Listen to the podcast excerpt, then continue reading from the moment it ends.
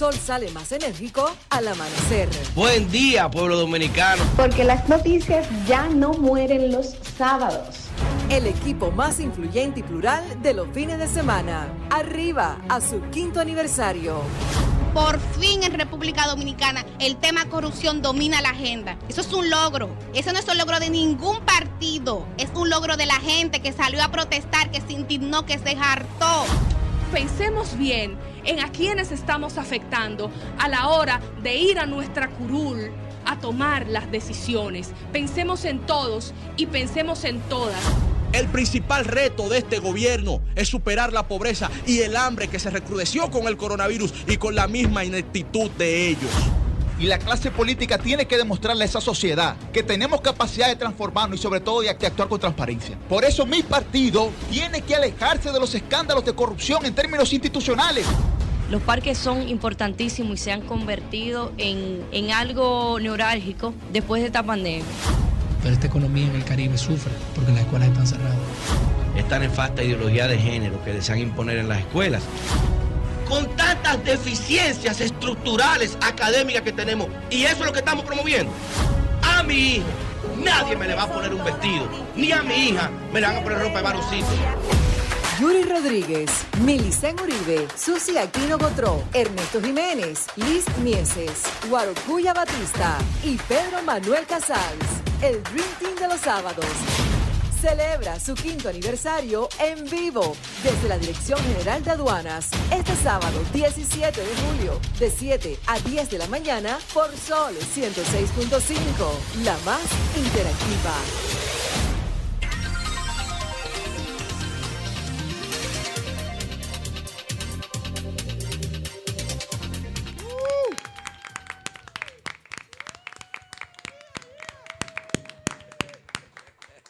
Buenos días, muy buenos días pueblo dominicano. Bienvenidos a este, el programa más plural, participativo e influyente de los fines de semana. Y cuidado, el sol de los sábados en su quinto aniversario. Cinco años. Eh, en su quinto aniversario. Programa especial desde la Dirección General de Aduanas, con ustedes, Yuri Rodríguez, en el programa más influyente Buenos días, Ernesto Jiménez. Buenos días, Pedro Manuel Casals, Susi Aquino Gotró, Liz Mieses, Milicen Uribe, Guarocuya Batista, Julio Alberto Martínez y Orlando Salvador, Jorge Villegas. Buenos días. No, porque equipo de pelota que tenemos. Muy buenos días, buenos días para toda aquella gente que durante estos cinco años, cinco años ya se encargan de madrugar los sábados. Ya decimos que las informaciones no mueren los viernes, sino que la continuamos desarrollando durante el fin de semana con este Dream Team de la radio. Recordar, recordar que este programa especial que se está transmitiendo desde la Dirección General de Aduanas va a llegar a ustedes a través de las distintas plataformas del grupo RCC Media. Parte de ese crecimiento de Sol de los Sábados es que ahora no solamente nos escuchamos, sino también que nos vemos. Nos pueden ver a través. todo el, todo el mundo está Sol. Los canales Telefuturo, Canal 23, Teleuniverso, Canal 29. Además, desde que estos comentarios finalizan, Llovita, en este caso hoy Jova, se encargan de subirlo directamente al canal de YouTube de Sol No, yo, Llovita maduro. Llovita, muy bien, pues Llovita. Llovita lo va a subir. Otra recomendación que le hacemos es que pueden descargar la plataforma de Sol FM, seguirnos en nuestras redes, somos arroba sábados sol y por ahí también dispuestos y dispuestas a interactuar con ustedes. Y dispuestas, ¿no? Buenos días, Ernesto Jiménez, el maestro. Buenos días, Milicen Uribe. Muy buenos días a todo el elenco del Sol de los Sábados. Orgullosísimo de estar celebrando este quinto aniversario en el primer programa, Pedro, en cinco años fuera de cabina. Parece que, parece que ya somos mayores de edad, nos graduamos. Aparentemente, nos graduamos ya. Aparentemente evolucionamos, ya no seremos Soul Kids. La verdad que para nosotros ha sido un recorrido bellísimo de informaciones objetivas, análisis muy sinceros, un equipo muy plural que siempre ha buscado el equilibrio y que ha estado sábado tras sábado durante cinco años. Hasta nostalgia me da un poquito, Pedro. ¿verdad cinco años en esto, madrugando los sábados. Así es, y hemos aguantado, sobrevivimos y Dios mediante. Es tu, matrimonio. Dios mediante, a quien siempre le agradecemos esta oportunidad. Dios mediante, estaremos acá muchos años más. Susi Aquino Gotró, hermana mía. La versátil le Muchísimas gracias, mi hermano Ernesto Jiménez, a todos mis compañeros de este maravilloso equipo. Cinco años se dice rápido, pero requiere mucho esfuerzo, tenacidad, mucha dedicación, mucha disciplina de levantarse de madrugada cada sábado para toda esa gente que está vigilante y que espera lo mejor de nosotros en cada entrega. Agradecer, honor a quien honor, merece, ya uno hasta se emociona en estos momentos, a don Antonio Espaillat y doña Montserrat Espaillat, a toda su familia, a Ricardo y a todo el equipo de Sofía, RCC Media. Sofía, Sofía Espaillat, figura clave en el desarrollo, en la concepción y pues posteriormente en el alumbrado de este gran proyecto que va a seguir Dios mediante por muchísimos años y que sin la confianza de esta familia pues no estuviéramos nosotros aquí en el día de hoy. Pedro Manuel. Buen día, pueblo dominicano. El cuarto bate. ci- cinco años en esto, y de verdad que, Ernesto, recuerdo eh, todavía aquel primer día, increíble, el 16 de julio. Recuerdo que tú y yo llegamos a la emisora, el programa era a las 7. Era, no, el programa creo que era a las, a las 7, en Sí, a las 7 siete, a o las 8, siete. no recuerdo. De 7 a 9. De 7 era 7 a 9. Y recuerdo que tú llegamos a la emisora a las 6. Ya a las 6 cambiado, mira, de que el trajeado. Este Ay, cuento está- sí ha cambiado. Muchachos, yo Eh. recuerdo ese día. Y esas maripositas en el estómago. Sí. Eh, agradecer siempre también, como dijiste, Susi, don Antonio, doña Monse, a don Orlando, Jorge Mera, que fue parte también clave en su momento y que nos hizo un programa especial de, de líderes Sí. eh, dentro de la cabina. Fue, Eh, fue el programa cero. Ese el fue programa cero donde se hizo la primera interacción con el equipo y pensar que hace cinco años eh, se conjugó lo que hemos madurado, lo que hemos aprendido, lo que hemos experimentado en ese trayecto. Es así. Muchos aciertos, eh, muchos, muchos jalones de oreja, doña Montserrat. No hable de esto, ni esto. Siempre, cálmate. Eh, siempre, pero. Don no- Charlie Mariotti no, también. no, Charlie ah, no, Mariotti. don Charlie fue el primero que nos dijo, señores, que apense la idea, ¿eh? Si eso en tres meses Exacto. no pega, suelten esa vaina. Y parece que cinco años después, el sol de los sábados pegó y cómo pegó. Regidora, Liz Mieses. Muy Capitana de este equipo. Bueno. Capitana. Diablo. Sí, sí. La armadora de este La negocio. capitana Marvel. Eh, Mira, tan rubia del diablo. A este gran Mujer equipo. maravilla. La verdad es que el Dream Team de la radio también felicitar no solamente el día de aniversario, sino yo creo que esto es un mes de aniversario para Sol de los Sábados. Felicitar también a todas las personas que nos escuchan todos los sábados, todos los oyentes. La verdad es que gracias. Sin ustedes nosotros no podemos estar aquí. Y no solamente este aniversario, sino esperar miles de aniversarios más junto acompañada de un equipo como ustedes. La verdad es que yo feliz. Tú porque estás sanito, unos cinco años madrugando, oye. ¿Te crees que es fácil esto? Oye, ¿quién habla? Hoy, hoy estamos en fiesta, Pedro. La- Eh, las quejas eh, para el próximo Yeah, sábado. vamos Hay vamos de fiesta después de aquí hoy. Hay que saludar a Guarocuya Batista, una Nuestro de hermano. nuestras recientes adquisiciones que está conectado vía Zoom. El Guaro, buenos días. Muy buenos días, sábado 17. Guaro, no se oye, Arribamos a lejos. Sube el cinco volumen, años. Guaro. Me siento muy feliz. eh, No, no, solo es que él habla bajito. Habla duro, hombre. No, súbanlo, súbanlo, súbanlo. Hemos pegado el micrófono aquí. No solamente porque Mili se nos recibe de esa manera, sino porque, como todos han mencionado, ya este programa se ha convertido no solamente en el más escuchado en su horario, sino en referente fuera de dicho horario. Ha lanzado muchas carreras y me gustaría brevemente decir lo único que tiene este programa que lo hace distinto. En ningún momento, todas las personas que hemos mencionado que debemos de agradecerle, en ningún momento, don Antonio Espallá, doña Monse, Sofía, Jennifer, en su momento Jenny, ni siquiera Humberto, Llovita, Joan, nadie nos ha dicho, esto no se puede hacer y esto no se puede decir o hablen de esto. Evidentemente, cuando Pedro a veces se pone intenso con el tema de los todes, a veces A veces. saludó. O una Algunas vez, yo también mencioné un tema y puse una foto, había que dejarlo en dos. Pero nunca se nos ha pu- impuesto un guion. Un, nunca se nos ha impuesto. Y eso vale oro. Este programa es lo que es por la libertad que se nos ha dado. Doña Monse, una hora más.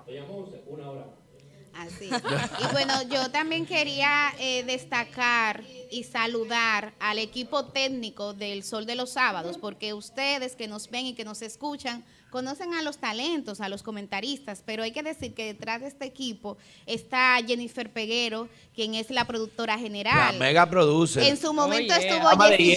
Pérez, que fue la primera productora No, del eh, Sol de los eh, Sábados. está en Hollywood ya. Y que sigue siendo eh, parte del equipo. También saludar a Joan Núñez Llovita, Eh, que es la persona que sube de manera inmediata los Saludos, comentarios a la plataforma del El- Sol.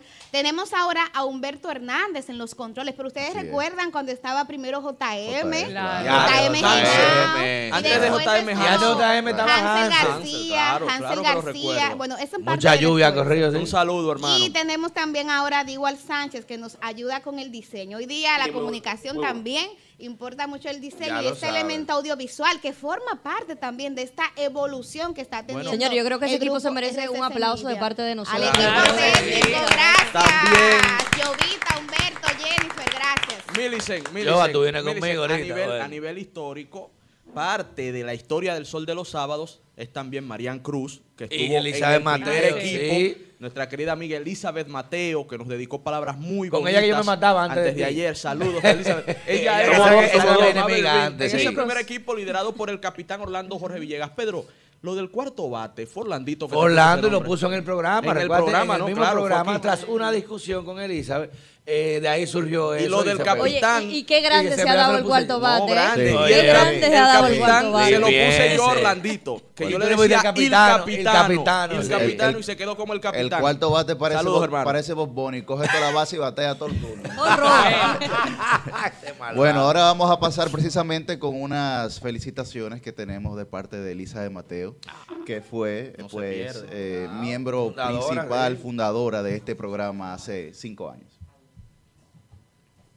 Sol de los Sábados cumple cinco años y esto es motivo de alegría para muchos por esta oferta que ustedes presentan cada semana, caracterizada por la diversidad, diferentes enfoques de cada uno de ustedes que enriquecen el espacio. Millicent, Susi, Liz, Orlando, Julio Alberto, Pedro Manuel, Ernesto, Yuri y Guarocuya. Felicidades por ese excelente trabajo. No hay equilibrio de género a nivel numérico, pero ellas se rinden tanto que compensan esto. Y ustedes son jóvenes, sin embargo, la responsabilidad, valentía y profesionalidad con que asumen sus posiciones hace concluir que son almas viejas. Felicidades. Qué bonito, Pedro, esa fue Gracias, María Elena, María Elena Núñez. Que es compañera nuestra En el sol de la en el mañana, sol de sí. la mañana. Muchísimas gracias. Pedro, ¿qué te parece si buscamos más equilibrio de género agregando? Ah, no, pero un Russell de 25 que vamos a armar aquí. eh. Adela- un draft que vamos a hacer, adelante ¿qué es con esto? Elizabeth. adelante. Pedro tiene cabello largo. Oye al otro, ándale. Oye al otro, ándale. Oye al otro, ándale. Oye al otro, ándale. Eh, de Elizabeth Mateo. eh, De Elizabeth Mateo. eh, De Elizabeth Mateo. Muchísimas felicidades a mis queridos amigos, compañeros, hermanos y hermanas de Sol de los Sábados. Me siento muy feliz de que el programa esté arribando a su quinto aniversario. Les deseo muchísimo éxito, que continúen siendo ese Dream Team de la radio, el equipo más plural, el que vino a revolucionar la radio en la República Dominicana.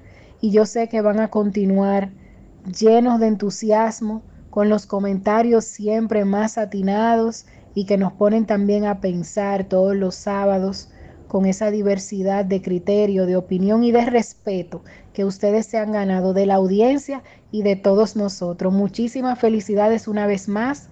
Ustedes son mi hogar también, un programa del que me siento y me seguiré sintiendo parte. Los quiero muchísimo.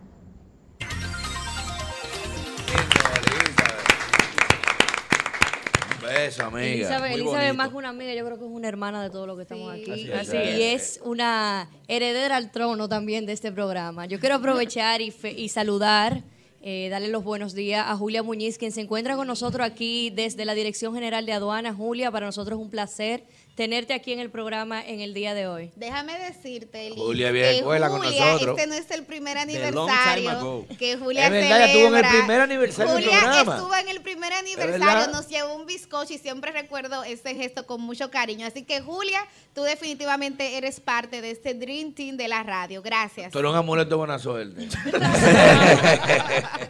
Bueno, señores, ¿qué ustedes dicen si pasamos con la gente? Vamos a Vamos escuchar a llamar, llamar con la algunas gente, a ver qué llamadas dicen. en este programa especial de Comunícate 809-540-1065. 1-809-200-1065 desde el interior sin cargos. 1-833-610-1065 desde los Estados Unidos.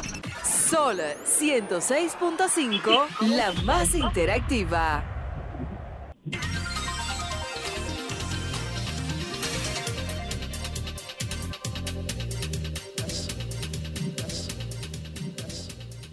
The people. Buenos días, ¿su nombre y de dónde? Buenos días, ¿su nombre y de dónde? Buenos días, ¿su nombre y de dónde?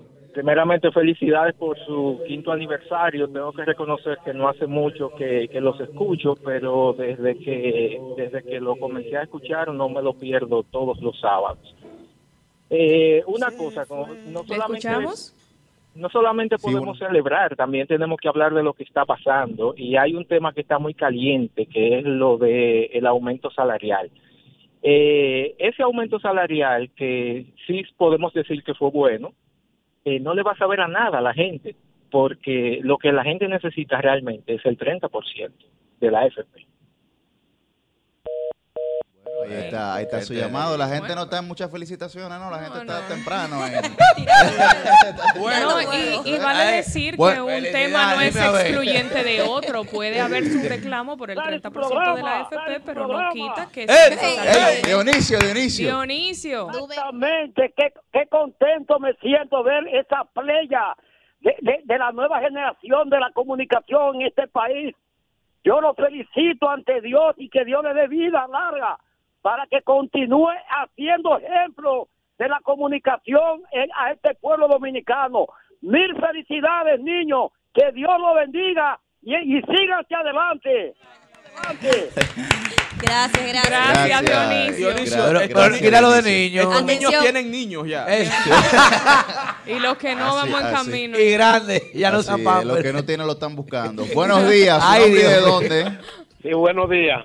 Sí, buenos días. Adelante. Oncecito Los Praditos. Oncecito Los Praditos. Adelante, Quiero darle, quiero darle las gracias primero a Dios, primero y después y después a ustedes esa juventud, esa juventud que le dan que le dan a la, gente que a la gente que vean se vive y se, puede vive y se no solamente en el no solamente en el droga y la droga hay vida. Ustedes son, ustedes son juventud, una juventud. a seguir. Quiero que me permitan felicitar, al, presidente felicitar al presidente Luis Abinader, Luis Abinader, al, pre- a- al ministro, a- al ministro Nene Cabrera, Nene Cabrera, al ministro de obra al ministro de obra pública. le agradezco le agradezco lo que está haciendo San Juan en el sur San Juan en el y no solamente en el sur y no solamente en la República Dominicana entera. Dominicana el ministro el ministro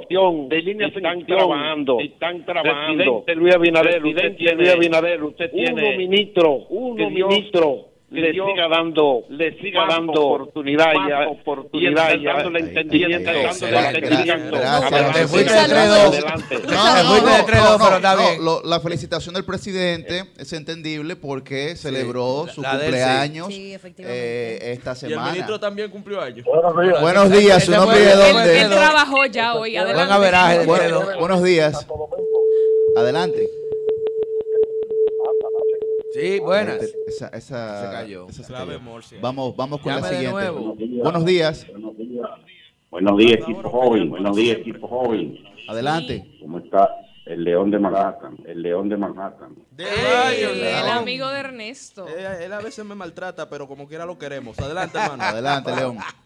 Para, para, para decir, señores, para decir, señores, ponen a analizar esa, ponen a analizar esa acción del jefe de la policía y el jefe de la policía de Haití. Me parece que son para, parece que son para el primer ministro, al primer ministro, y parece que él, parece que él tiene que ver algo, como tiene que ver algo, como si el FBI, todas FBI, todas investigan, investigan eh, profundamente, profundamente. Yo creo que Haití puede, yo creo que Haití puede sufrir más una limpieza de todo limpieza de todo el grupo político corrupto, ladrones y asesinos, ladrones y han existido siempre, han existido allá siempre en Haití, en Haití.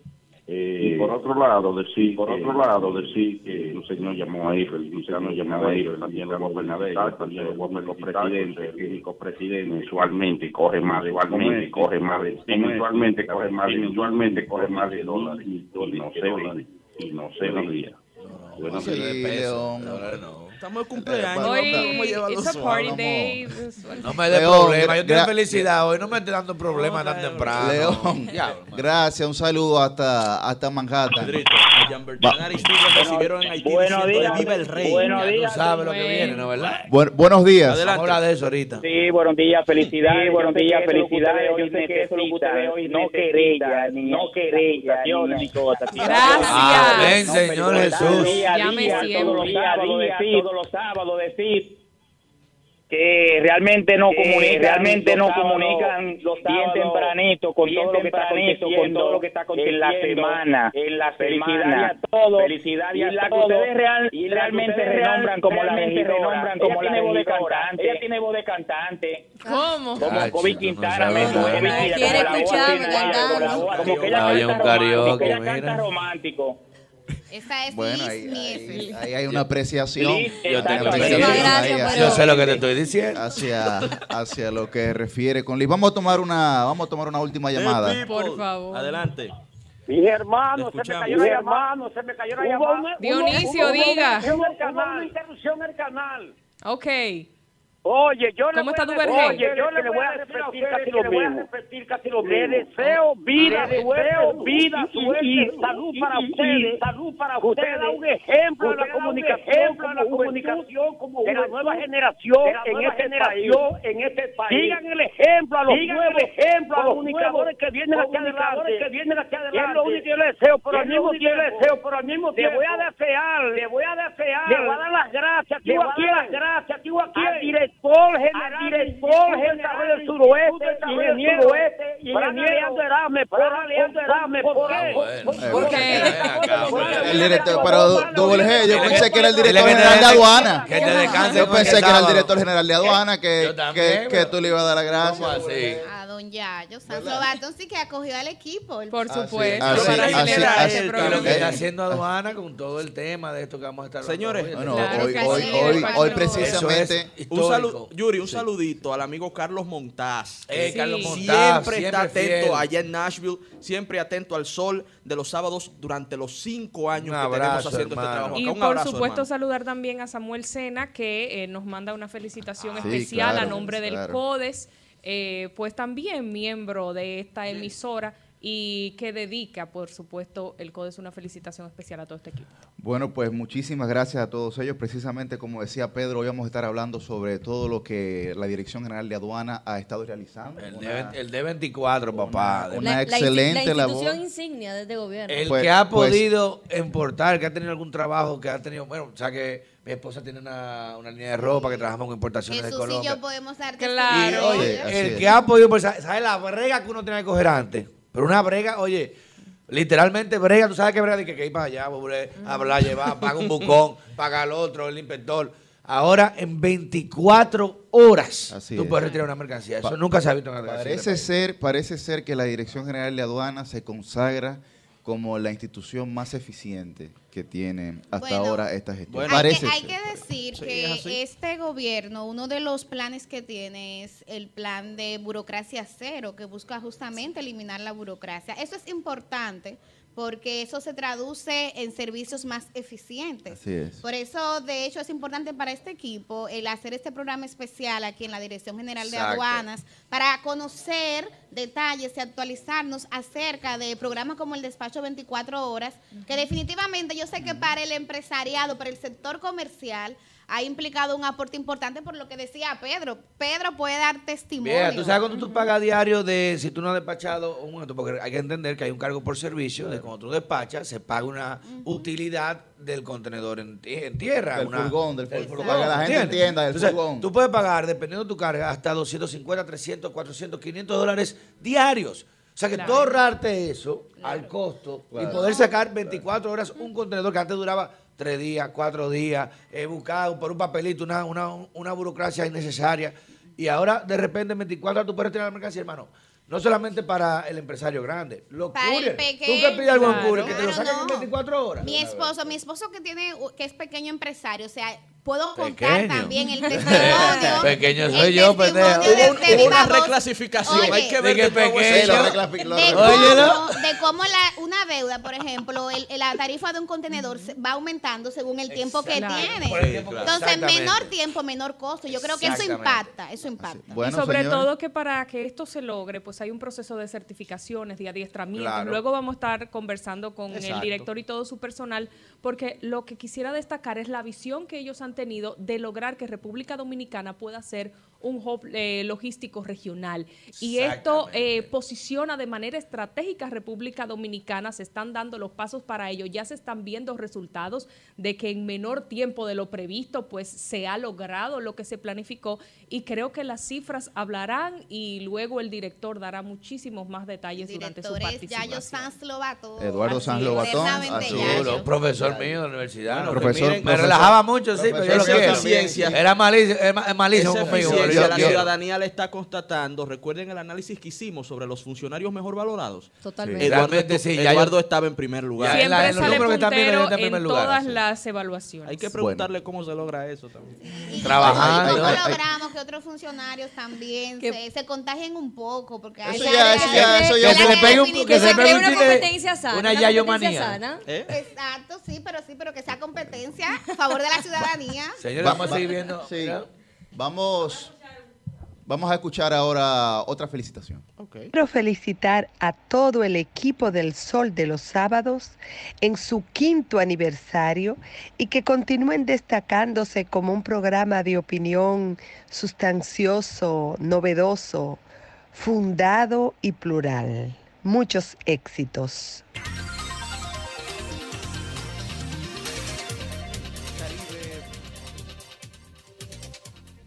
Pues muchísimas gracias a doña, Doña Susana. Que también ¿Verdad? estuvo en nuestro primer aniversario y nos llevó también. Mico. Mira qué parado hoy con la misma gente. Eso, doña Ey, Susana, una estrella. ey, la- eh, constancia. Se ey. mantiene la gente, La gente ¿eh? que está con Se nosotros. Jalamos. Muchas Bueno. gracias, Susana Mira. Gotro, por este mensaje. Que Susana, dígale mami. Te amo. ¿Cómo que Susana? Buena frega. Dígale Susana con otro mami. Mandar saludo a Mellito, que está reportando sintonía con el Ey. Team de la radio desde Herrera. Saludos, Mellito, y gracias también por apoyar al equipo. Muchísimas Hoy gracias. estamos en felicitaciones, Yuri, lo siento. Estamos en alegría, así, estamos en júbilo. Son cinco años. No y queremos nuestro primer pleito, programa discusión. especial. Estamos Mira, contentos. hay pocos matrimonios que llegan a cinco años. ¿eh? yo estoy- yo estoy de Hay acuerdo. pocos que llegan. No, no, yo si estoy- llegamos, porque esto es bueno. No, no, yo hay estoy, pocos que yo- duran yo cinco estoy años. completamente de acuerdo. Yo lo que entonces le pido a Jennifer que me retire este guion. No, no, ya te Yuri, Yuri.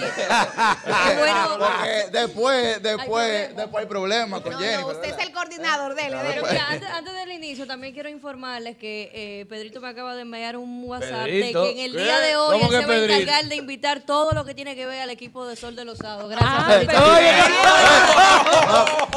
Un aplauso a ¡Eres Pedro. media! Vamos a desayunar ahorita, lleva. Ya, yo traje el bizcocho, tú pagas la cuenta. Vamos entonces, vamos a hacerlo de forma bien escueta para que esta semana nosotros hemos tenido alrededor de la isla y sobre todo también en la isla muchos acontecimientos de suma importancia.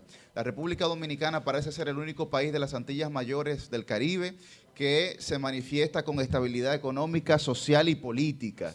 Al lado, justamente Gracias al lado de nosotros en Haití, como ya sabemos, han asesinado al presidente y en Cuba, Pedro, han comenzado manifestaciones históricas Nunca que, antes visto. que nunca se habían visto. Ayer subí un video donde, porque me gustaría ver dónde tienen las caras aquellos que pudieron defender, justificar o incluso en su momento refrendar la acción del régimen cubano justificándola mediante un bloqueo. Yo quiero ver qué va dirán ahora cuando ayer el régimen pusimos unos videos, soltaron a las avispas negras, que son una, un cuerpo élite para reprimir y se ve cómo le caen a golpe a la gente, el, lo llevan arrestado, gente desaparecida y tener el valor de hacerlo, porque recordemos, señores, no es lo mismo. Uno que- aquí dicen que no, que aquí hay dictadura porque nos tiraron una, una bomba lacrimógena y somos malos. Allá no es así.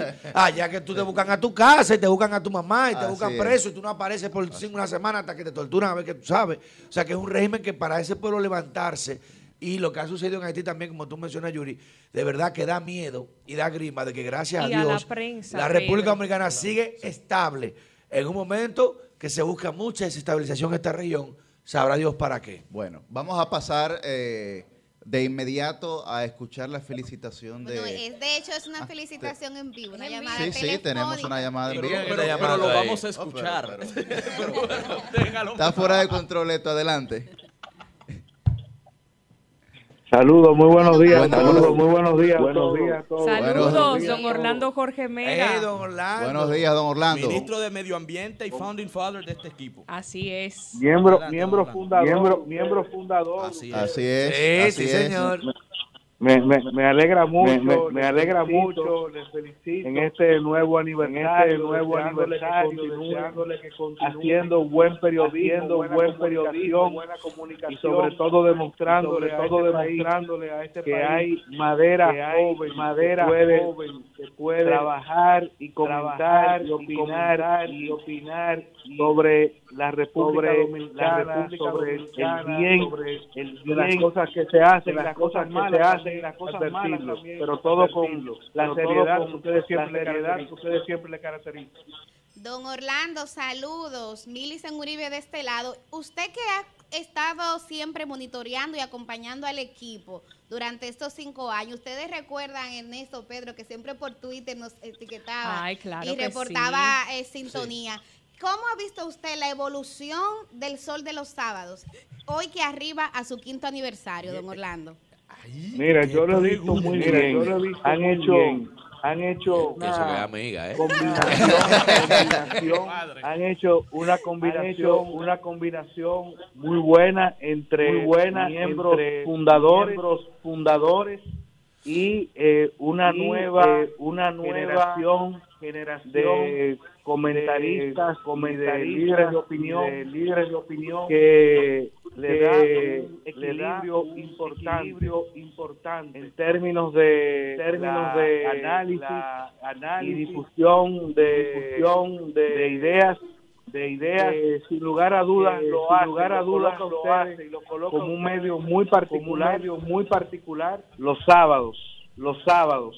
Así que le deseo, Así el que le mejor de los deseo éxitos el mejor de los éxitos y aunque no y estoy aunque con no la frecuencia de estoy antes, con la frecuencia de antes siempre le doy mucho seguimiento. siempre le doy mucho seguimiento Repórtelo. Gracias, don Orlando. Cariño gracias, don Orlando Jorge Mera. El primer programa, el programa cero de este, de este proyecto se hizo con don Orlando Claro Jorge que Mera, sí. en, en- de líderes en la misma cabina para simular el que, programa. que don Orlando Jorge Mera, precisamente así es, Pedro, Ernesto y todos y todas. Y todo es, Y y todo es. Y No, no, no, no, peleemos tan temprano. Ha, ha- sienta todo ha es- identificado. ha estado y sigue estando a pesar ahora, ¿verdad?, de ser ministro de Medio Ambiente. Eso no, eso no, no parece ser absolutamente Por cierto, nada. Bueno, mejor valorado Y también. luego También. de ser ministro, valorados. ha visitado dos veces el, espacio. el espacio, Sí. así es, va físico, va físico a cabina y comparte con nosotros. Qué bueno que pues, por fin hay un ministro. Ahora. Pedro, mencionando el tema de, volviendo al tema de Cuba, Así es. La revolución cubana tiene su justificación histórica. Así es. en su momento, en el contexto en que se produce. Y en un momento fue el único faro de dignidad de los pueblos de América Latina. Ahora bien, el mundo evoluciona, los tiempos cambian y la revolución cubana se ha quedado como una especie de trofeo de un museo y no ha cambiado a la par de los tiempos. Entonces, Cuba debe abrirse. El bloqueo es real. Le cuesta en términos económicos más de 5.800 millones de dólares al año. Busca asfixiar a un pueblo y eso también debe cambiar y ha sido denunciado año tras año, casi de manera unánime por la Organización de Naciones Unidas. Entonces, una cosa no justifica la otra. El modelo debe cambiar, debe abrirse al mercado, debe abrirse al mundo, pero el salvajismo imperial que se está expresando contra ese pueblo también debe cambiar. Sin y em- esperamos que la apertura hacia la democracia inicie en algún momento, pero con respeto a la dignidad de ese pueblo que de manera valiente la ha sabido defender durante más de 60 años. Pero ese salvajismo no es nada más veo. imperial occidental, porque ese salvajismo también es oriental, porque China hace lo mismo con Taiwán y con muchísimos eh, otros esquemas de mercado. O sea que No, Pedro, eh, pero el no, tema no de los- po- de no podemos comparar la realidad el- de el Taiwán con la realidad cubana. Sí, pero el tema de los bloqueos y el tema de las sanciones y del uso de, de di- fuerza diplomática de las potencias no corresponde únicamente Pero a tú Occidente. no puedes, bajo ningún argumento, señores, se puede entender y se puede justificar ese bloqueo. Ernesto hablaba de lo que ha implicado el bloqueo en términos económicos. Yo puedo hablar de lo que ha implicado en términos de salud. Cómo Cuba, en medio de una pandemia, no tenía acceso a ventiladores, no tenía acceso a los insumos básicos. Para que ustedes que nos ven y nos escuchan puedan entender el contexto de qué ha pasado en Cuba. Una variante, porque el régimen político desde el 59 Pero ellos hicieron su primera vacuna. Pero exactamente. Los latinos. ¿Y no- Una y qué pasó? variante, una ¿Y variante no es justamente lo que está La pasando con los contagios del en Cuba, que está circulando la nueva cepa, la Delta, que es la cepa Y viene que la lambada, la omega, pone, todas las eh, variantes, el mundo en jaque. Esa, de, esa variante ha Y provocado que los también. contagios estén en, en cantidades récord. Tú puedes tener Pero en no Cuba... en Cuba, también en Europa. Sí, o sea, pero- No, no, que pero estamos hablando de. Cuba. Claro, pero estoy diciendo que cómo no va a pasar en Cuba si hasta ha pasado en Europa Sí, que la pero gente el- el punto que mío Pero es- lo que es ella dice es que el bloqueo en este contexto Efectivamente. precedente, efectivamente. es Y criminal. el apresamiento de Y gente no es criminal. la Y la desaparición de personas no es criminal. Oigan, Eso no to- es criminal. Oye, en todo Ah, el mundo, en todo el mundo ha habido protestas por el tema Y la expropiación de propiedades de En personas todo el mundo ha habido protestas. En el caso de Cuba, claro que sí, porque obviamente hay una generación también que es distinta, la presencia de Internet, o sea, hay un contexto distinto. Pero yo lo que Y lo quiero tumbaron decir, el Internet para también. cerrar esta parte, yo no justifico ni estoy de acuerdo con la represión en ningún contexto. Nosotros sea tampoco. de izquierda, de derecha, sea en Cuba, en Europa, ¿Cómo? sea aquí en Dominicana. La, bueno. la rechazo, no importa. Pero también el tema del bloqueo y del impacto económico y cómo eso limita las posibilidades de desarrollo. Ernesto hablaba de un modelo económico que no que, que ha sido fallido, un modelo Claro, político que, que ha sido debe fallido. evolucionar. Pero ¿cómo vamos a saber realmente si ese modelo funciona o no cuando es un modelo que de entrada ha sido limitado? Es una de las preguntas que yo ¿Cómo va a ser limitado si tenía apoyo de las principales potencias en su momento que eran de. Con Rusia China. ¿Y, y, qué- y quién le manda petróleo a Cuba? ¿Quién le suple petróleo primero Venezuela se lo está dando, le dan oro, le dan todos los recursos. Tú sabes que, no, que ya eh, ese, señores, ese es muy- apoyo de es muy Venezuela no es responsable, igual. Es muy responsable agarrar aquí unos micrófonos a, a tratar de revertir o justificar la opinión de lo que está sucediendo en ese régimen diciendo que esto es un bloqueo. Los países, y más como eso, son Pero no autosuficientes. existe el bloqueo. Son autosuficientes. Y- por y, la no ONU. negocia No, con no, Rusia y con no, China. y no ONU. negocia Pero con entonces vamos a, con una, China. vamos a hacer una pregunta. No, no, vamos a hacer, una también. pregunta. Vamos a hacer una pregunta. Vamos a hacer una pregunta. Vamos a No hacer una está obligado a pregunta. negociar ¿Quién es el principal socio comercial de la República Dominicana? Estados, Estados Unidos. Entonces, lo que tenemos que preguntarnos es si la República Dominicana dura seis meses sin hacer negocio con los Estados Unidos, ¿qué va a pasar con la economía dominicana? No, eso no tiene nada que ver, eso no ¿Qué tiene va nada a que pasar ver. con la economía dominicana si dura seis meses sin hacer negocio con Estados Unidos? Ah, ¿y cuál no principal que Cuba? ver. No es Rusia, entonces. Pero ¿qué entonces no nos vamos a volver Sucumbe. autosostenibles. Y no es China entonces principal Pero. República Dominicana tiene Es relaciones con Estados Unidos más con poderoso que China, que puede suplir ¿Cuál es la nación Pero- más poderosa en la historia de la raza Ahora humana? mismo China es la potencia Estados del mundo. Unidos de América. China es la potencia del mundo, Ejemplo de libertad.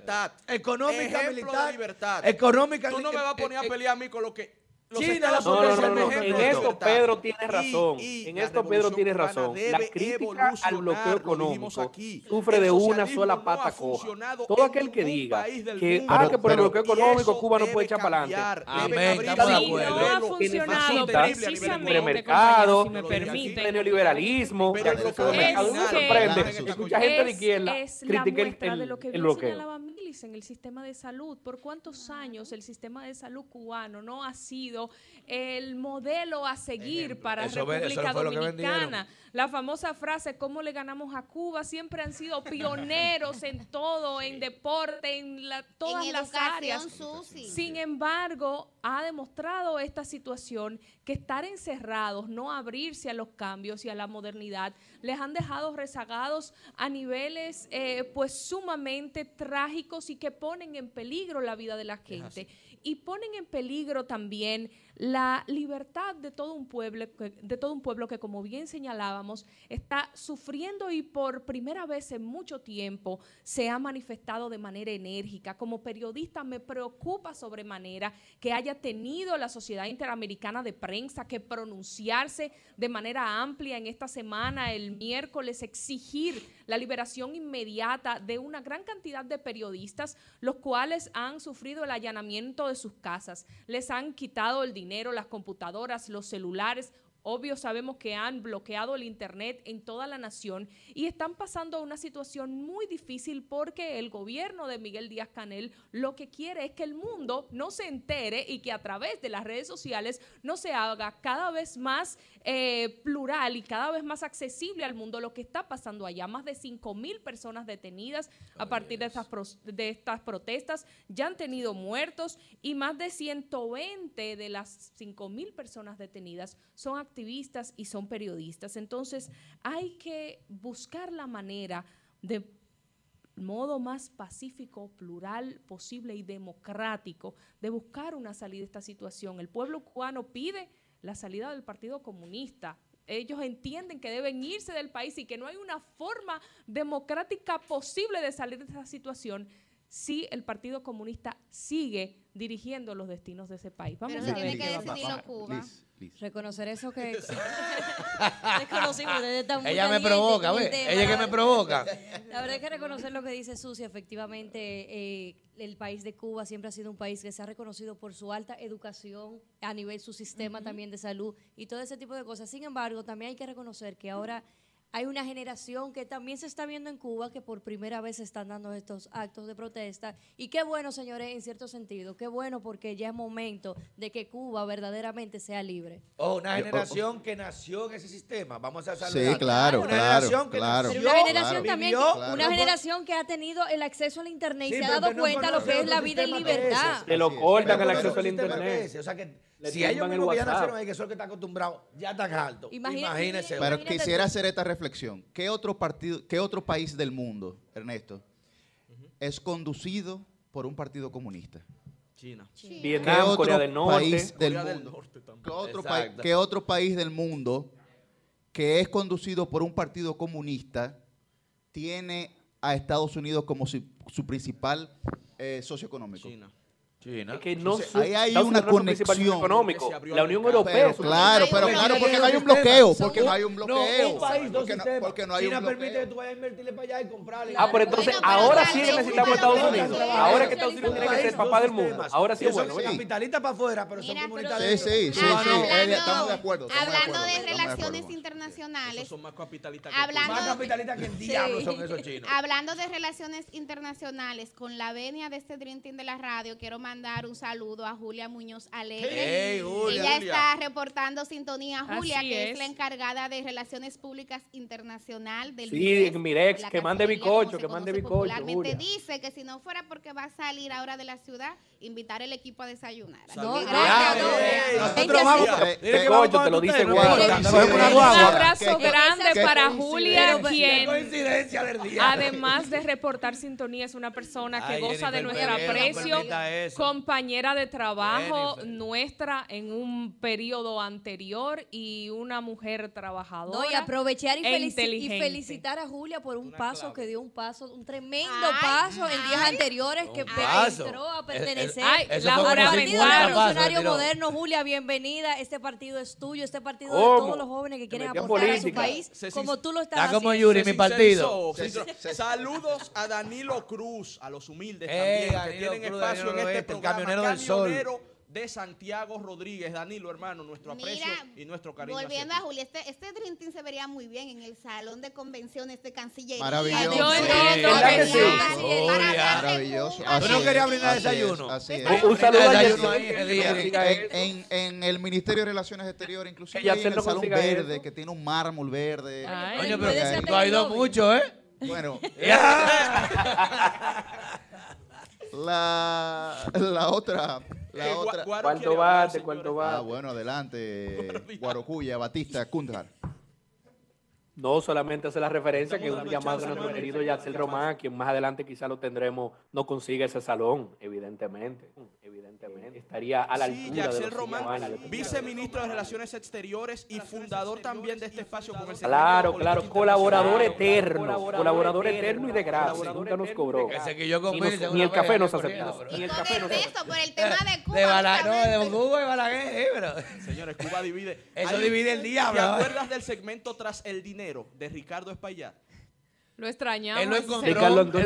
Volver. Él no encontró el dinero, nosotros lo encontramos. Bueno, pues. No, Ricardo Antonio debería volver ese segmento eh, libertario. Colocado. Pedro a un caso complejo, una medida de coerción que es muy poco común que se vea de 18 meses. Se está ah, haciendo, era muy ah, poco común. Se está haciendo común ah, se está haciendo común. Sí, porque también en el caso, en el antipulpo fue que también se aplicó esa medida que particularmente, mira, la gente se enoja con uno.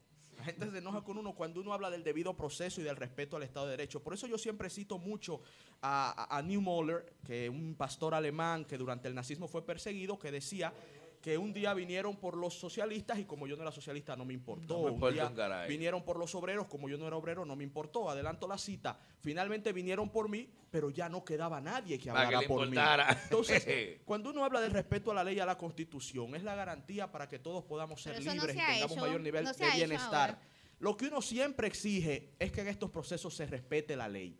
Y se está Ojalá respetando que sí. la ley. Es lo que estoy viendo en, estos casos. Sí me parece que una medida de coerción, Pedro me puede ayudar acá, de año y medio me parece muy rigurosa. Muchos no sé, pueden no sé verlo como una pena anticipada. Años, porque lo veo como pero, una pena de cárcel anticipada. Pero, pero, pero hay que referir. El caso es complejo, Hay que referir que el caso es no, no, no, Y en la ley todo está escrito. Una pregunta. No, no, es un relajo. Eso es para cumplir con el descargado. Eso le puede pasar a usted. Perdió ese Se chupó su año y medio preso. Literal. Y el juez determina que usted es inocente. Literal. ¿Quién te devuelve Nadie te resarce El Estado no te resarce ¿A quién tú vas a demandar? Ahora, otra pregunta para Pedro. Es que la prisión preventiva, para que ustedes viajar. Esa es la, Esa es una excepción. Lo que pasa es que en un país como este. No, no, es, un país como este. Lo que pasa es que estamos ante una persona que entró una mata de plátanos en una caja fuerte. No, pero también también. Eso, eso, no es un delito penal. Eso no es un delito penal. Eso es muy, eso es muy importante porque eso demuestra que ya está previamente culpado por personas que dicen que jamás lo del plátano. investigación. Y eso implica un riesgo porque él puede, en, con los contactos que tiene en este Ministerio Público, destruir destruir pruebas, puede obstruir la justicia. Claro que sí. Y eso o sea que, que miren, Germán no tiene control. Estamos hablando de eso, por pero, eso que siempre Pedro, no tiene control, es lo que se quiere decir. Pero al que se roba cinco platas, ¿eh? él puso una plata, plata no Ahora, Pedro. Al que se roba cinco platas también le da seis lo, que Tengo una pregunta al respecto, Pedro. Es una persona que estuvo montado y fue desmontado de un avión que iba con destino a la ciudad de Miami o de Orlando. El peligro de fuga no es un argumento suficiente desde el punto de vista jurídico para una a... prisión no, no, preventiva si su, como si su esposa y ahora, mira, Y es que bueno tú mencionas ese dato. ¿Por qué desde el primer día que él fue a, viajar y le impidieron? Yo dije, pero caray, yo soy el abogado. A mí me impiden viajar sin una orden. Yo voy a un amparo preventivo de inmediato, cuatro horas, hora, hora me lo hacen. Y tienen que decirme en migración por qué me está impidiendo viajar. ¿Por qué no hizo eso? Él sabía. ¿Qué sabía? Porque alguien le dijo. Él sabía. Oye, ¿sabes cómo? Te voy a hacer cronología. Le dijeron, mira, ya va a pedir una orden tuya, a la van, aceléralo. A lo, Tú, tú, tú, piensas, Pedro, que él adelantó el proceso realmente. Claro que lo adelantó porque está como Mortal Kombat, está en la tabla de Goro. en la última tabla. O sea que el proceso ha sido. Le van a meter la vaina. Yo, okay, Atropellado. Vamos, a acelerar la vaina. Van a investigar. Yo tengo vaina? otra versión de fuentes periodísticas muy cercana al Ministerio Público, que es lo contrario. Ese allanamiento estaba pautado para ese día. No, y él, señor, como tenía no, el conocimiento. No, señor, la fecha, el vuelo dice tenía, la solicitud. Óyeme, como tenía conocimiento, trató de salir del país. Esa es otra versión, otra posible Incluso, interpretación. Fíjate que con esa acción ¿Por qué no, tuvo, no, no, hizo un amparo preventivo para salir del país? Si hubiera querido salir del país, sale con el amparo. Porque la alerta migratoria no vino a orden de un juez. Y cuando sabieron eso, que lo pararon a la mala, que hasta el director de migración le dijo, yo no puedo meterme en eso, tuvieron que llamar a un jefe de Estado, pero no, pero mira, que, y lo pararon literalmente. Porque le, le dijeron, no pueden viajar, dejarlo viajar, te vamos con un problema, se lo dijeron en esa reunión. Lleva al punto que provoca un desacuerdo entre Wilson Camacho, entre Jenny Berenice y Miriam, Miriam Germán, Germán. que discuten árdidamente. Y donde Miriam, para desligarse de eso, Sí. publica un comunicado diciendo, lo, el único que tuvo acuerdo conmigo fue el director de migración. Los otros no.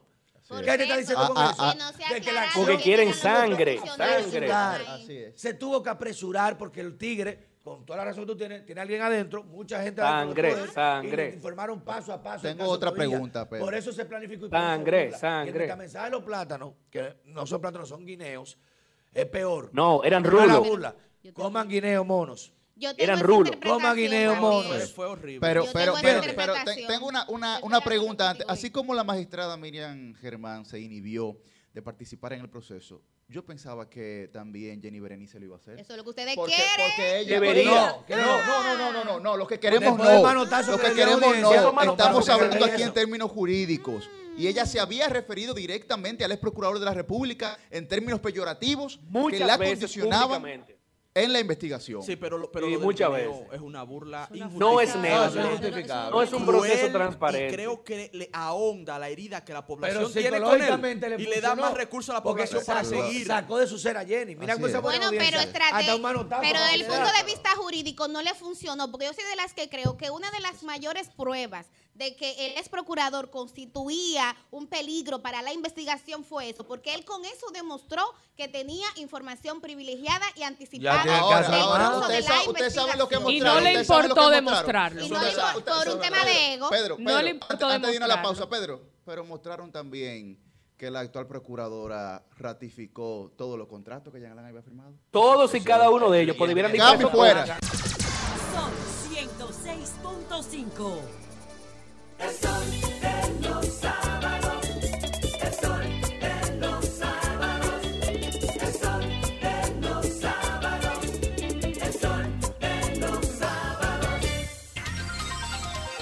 Hola mi gente querida, muchísimas felicidades para ese Dream Team de jóvenes profesionales de la radio que hacen desde hace cinco años tan extraordinario trabajo. Mi admiración, mi respeto, mi cariño y que Dios permita que sigan bien comunicándole a nuestra gente desde ese espacio. Para Orlandito, Liz, Pedro, Milicen, Ernesto, Guarocuya, Yuri y Susi, un abrazo bien fuerte y muchas bendiciones. Se les quiere.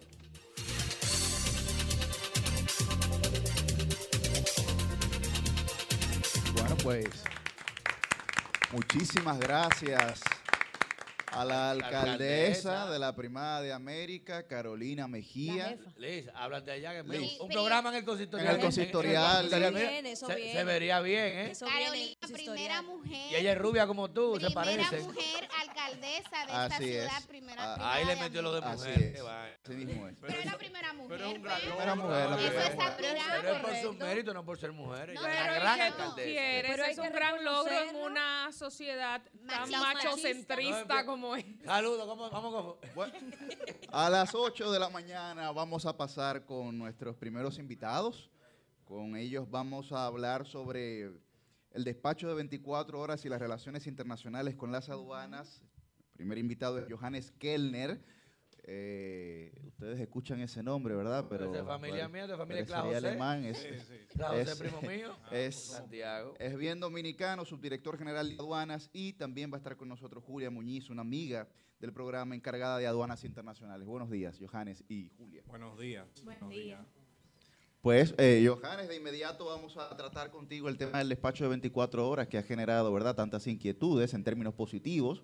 La gente lo ha valorado. ¿De qué se trata el, el despacho de 24 horas? Bueno, yo pienso que despacho en 24 horas, más que, que es una acción, eh, es como, como aduana está pensando en, el día de hoy. Estamos, estamos pensando más en el servicio, en ser una identidad de, de dar un servicio y ser una, eh, convertirnos a República Dominicana en un hub. Y para eso debemos de ser integrales, o sea, tenemos que mejorar en, ta- en todas las áreas. Obviamente, despacho 24 horas, eh, como lo medimos, como vemos, o, lo que se quiere, lo que quiere lograr el importador y, y lo que hemos facilitado para que el importador lo logre, es que desde que el momento una carga internacional, digamos un contenedor o una carga aérea, topa el piso de República Dominicana, desde ahí comienza a contar 24 horas y desde ahí debe de salir la carga. Obviamente, todos los procesos aduanales deben de ser realizados. Entonces nosotros eh, miramos las mejores prácticas, miramos a Corea, a Singapur, a Estados Unidos, otros países, cómo manejan, cómo, cómo ellos expeditan eh, eh, la carga cuando lo realizan en 24 horas o menos. Y la, y la manera que lo hacen es que empiezan todos los procesos antes. ¿verdad? Algo que el dominicano no está muy acostumbrado. No, no, no, después, y que Pero- llegue, vamos a ver si llegó o no. Sí, pero, pero eh, eh, la verdad es que el empresariado ha, ha apoyado muchísimo y ha entendido el tema. Entonces estamos, eh, eh, ellos le hemos habilitado para que hagan los procesos antes, y incluyendo la parte privada, porque en la, en la logística dominicana la parte privada es muy, es muy importante. Sí. Los puertos son, están privatizados, o sea, entonces eh, eh, pueden entrar, eh, realizar los pagos, realizar el pago aduanal, los impuestos, antes que la mercancía llegue. Cuando llegue, solamente planifica. Y cuando tú puedes planificar, tú agregas mucho valor. O sea, tú, hasta la tranquilidad, hacía, eh, no sé si alguien decía, bueno, le evité el psicólogo. Bueno, hasta, hasta eso, hasta eso evitas tú, porque, eh, eh, bueno, yo, en mi experiencia anterior en la parte privada de carga, es horrible cuando una mercancía va a llegar tarde, o sea, la presión que eso genera, las llamadas, El los tiempo te puede gerentes. costar hasta la misma venta. eh, te puede costar hasta la misma venta. Después perder los costos, te puede Claro, costar la misma la, la venta, la locura. producción en caso de, de manufactura te puede provocar enviar, enviar cientos de personas para su casa a trabajar. eh, O sea, puede ser eh, el, el impacto puede ser mucho más alto del valor que tiene la mercancía.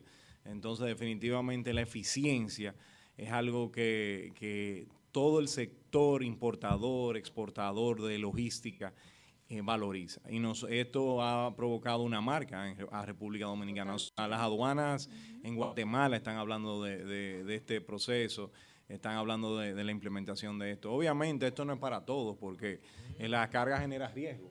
Entonces tú dices, bueno, eh, eh, eh, en esta mercancía hay un riesgo de que pueda hacer algo ilícito Claro. o porque puede eh, o es un importador que no conocemos, primera vez que importa y, y está trayendo algo un poco riesgoso o manera de, de su evaluación. y Entonces, ese proceso, Johannes, quiero que nos hables de toda la preparación. Sé que han capacitado las empresas y demás y que ya han tenido resultados para eh, pues ver que a 30 días de lanzado el despacho a 24 horas, ya más de 2.263 contenedores, si no me equivoco, fueron despachados en menos de 24 horas en los puertos de DP World, en el de Santo Domingo, en también el de Jaina y si no me equivoco también el de Puerto Plata.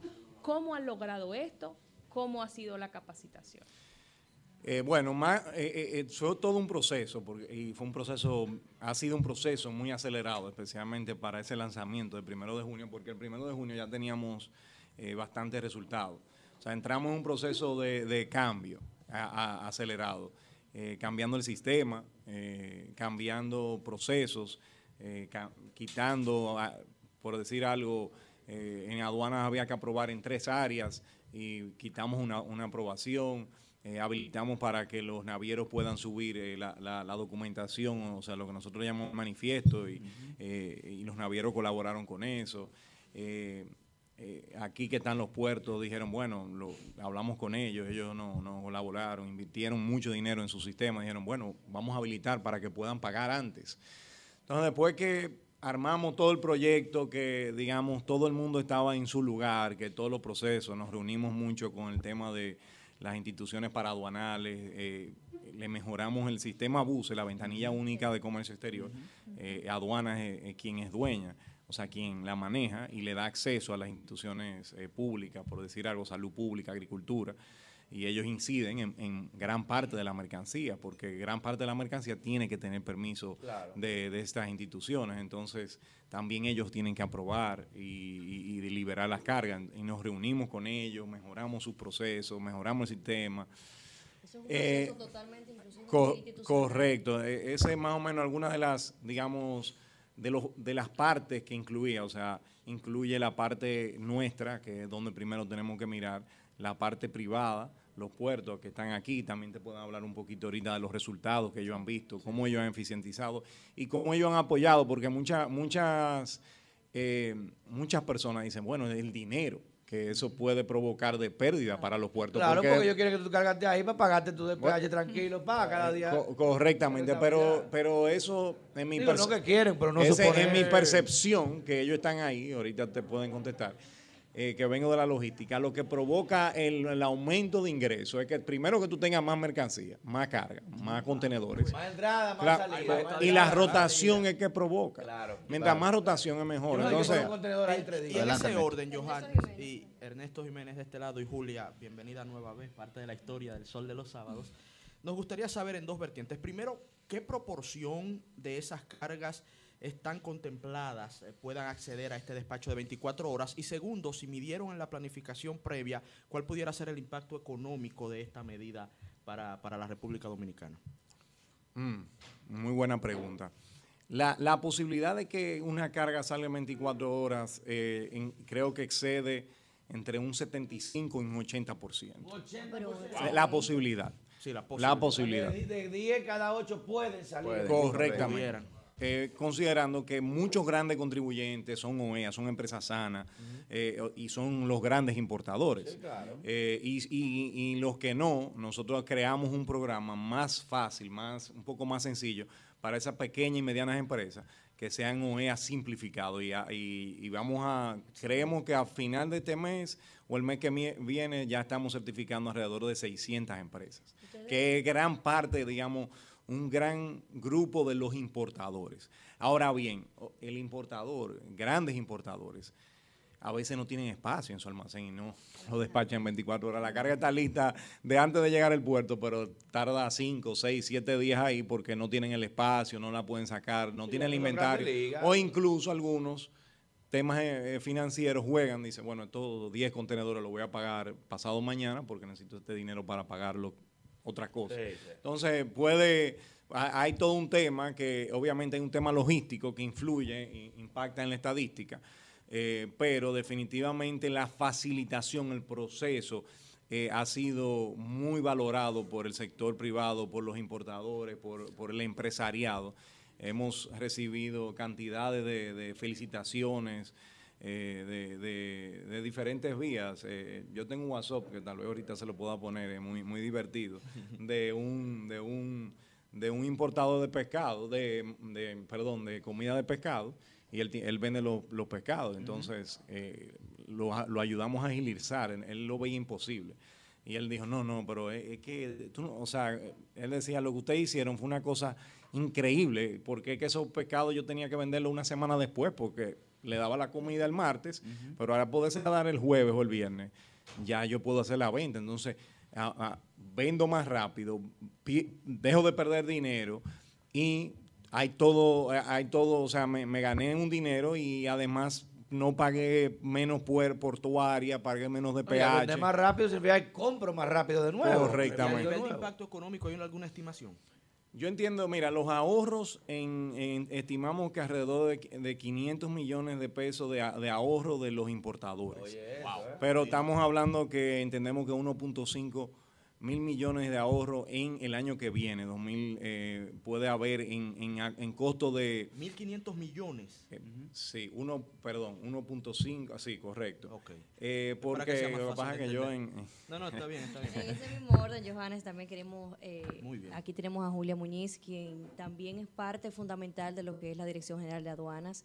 Y Julia, queremos saber tu opinión con referencia a lo, cómo ven la renovación de precisamente la Dirección General de Aduanas, cuál es la visión en este, en este mismo tema. Bueno, eh, ante todo felicitarlos por su quinto aniversario. La verdad es que este liderazgo joven, como yo le digo, eh, se nota que cada día va creciendo y de verdad, señores, yo pude la oportunidad de compartir el primer año. Miren, eh, después del 5 de julio, tuve, cuando se ganaron las elecciones, tuvimos la oportunidad ya con este nuevo gobierno de presentar la visión del presidente de cambios, de renovar, de demostrar que realmente las cosas se pueden hacer bien. Cuando el director general Eduardo Sanz Lobatón llega aquí a las aduanas, viene con una visión eh, de cambiar, de que realmente las cosas se puedan hacer bien, de que se puedan mejorar los procesos, que se puedan eficientizar, de tocar cada una de las aristas de las aduanas, pero de una manera de conjugar la transparencia, el compromiso, pero también la realidad de cómo podemos hacer uno de los factores para los que están las aduanas, que es para la facilitación del comercio. Por eso es que se ha hecho tanto hincapié y se refuerza cada día más este proyecto del despacho en 24 horas, porque es un proyecto que garantiza economizar tiempos, planificación, eficientizar la gestión y obviamente cada día nos va encaminando más a la visión presidencial de convertir la República Dominicana en un hub logístico. Esto es un trabajo realmente eh, como el mismo proyecto, 24 horas, porque ayer estábamos en Santiago, la semana que viene volvemos, que si vamos a Jaina. Entonces el director es bastante activo y eso hace que también los procesos se mantengan vivos y, viva, y estemos totalmente, eh, ¿qué pasa aquí? ¿Cómo funciona? Es, un, es una persona que se mantiene latente, que está pendiente de todo lo que pasa y obviamente cuando la cabeza va así, pues el equipo tenemos que ir así. Y doy fe y testimonio de eso que dice Julio. La verdad es que el director de General de Aduana es una persona que siempre está en constante movimiento. Eh, Milicen Uribe de este lado, Julia, un placer saludarte y volver eh, a reencontrarnos en otro aniversario del Sol de los Sábados. Gracias por acoger al equipo en esta Dirección General de Aduanas. Bueno, pues yo tengo una curiosidad, tanto para Julia Muñiz, quien es la encargada de aduanas internacionales, como para el mismo Johannes Kellner, que es cómo ha sido implementar este proyecto con el contexto de la pandemia. Porque mm. yo me imagino que ha implicado un reto adicional. Entonces, que nos cuenten ¿Cómo han logrado? ¿Cómo han logrado hacerlo tomando en cuenta todo lo que implica el COVID desde el punto de vista hasta de paralización, trabajar con menos personal, el tema de los confinamientos, el contexto internacional? ¿Cómo se ha logrado? ¿Cuál ha sido la clave en este aspecto? Mira, la verdad es que esta gestión se puede... Eh, dar el lujo de agradecer al sector privado que ha jugado un rol activo, muy colaborador. Eh, hemos estado constantemente de la mano el líder de ese proyecto, el señor Johannes Kerne, también se ha mantenido constantemente. nos hemos auxiliado mucho de las estrategias virtuales, de los medios, eh, a través de capacitación, formación, un contacto, un contacto constante con el usuario.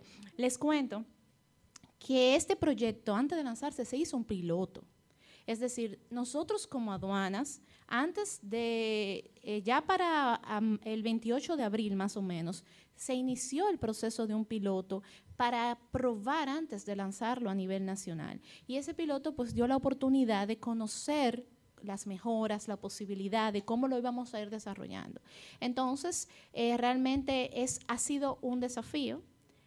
Eh, sin embargo, creo que los resultados han sido bastante productivos, nos sentimos bastante satisfechos, pero no es que nos vamos a dormir porque este proyecto, como les digo, se mantiene día a día en mesas técnicas de trabajo semanales, en capacitación constante para el sector privado, capacitación para nuestro mismo equipo, porque eh, cada vez como tú misma dices, en un mundo tan cambiante, producto del COVID-19, la renovación y mantener vigente pues los procesos y ver, bueno, esto por aquí quizás no deba de ir, debe de ir por acá. Y escuchar al sector privado, esto, esto ha sido creemos que uno de los factores que ha garantizado el éxito.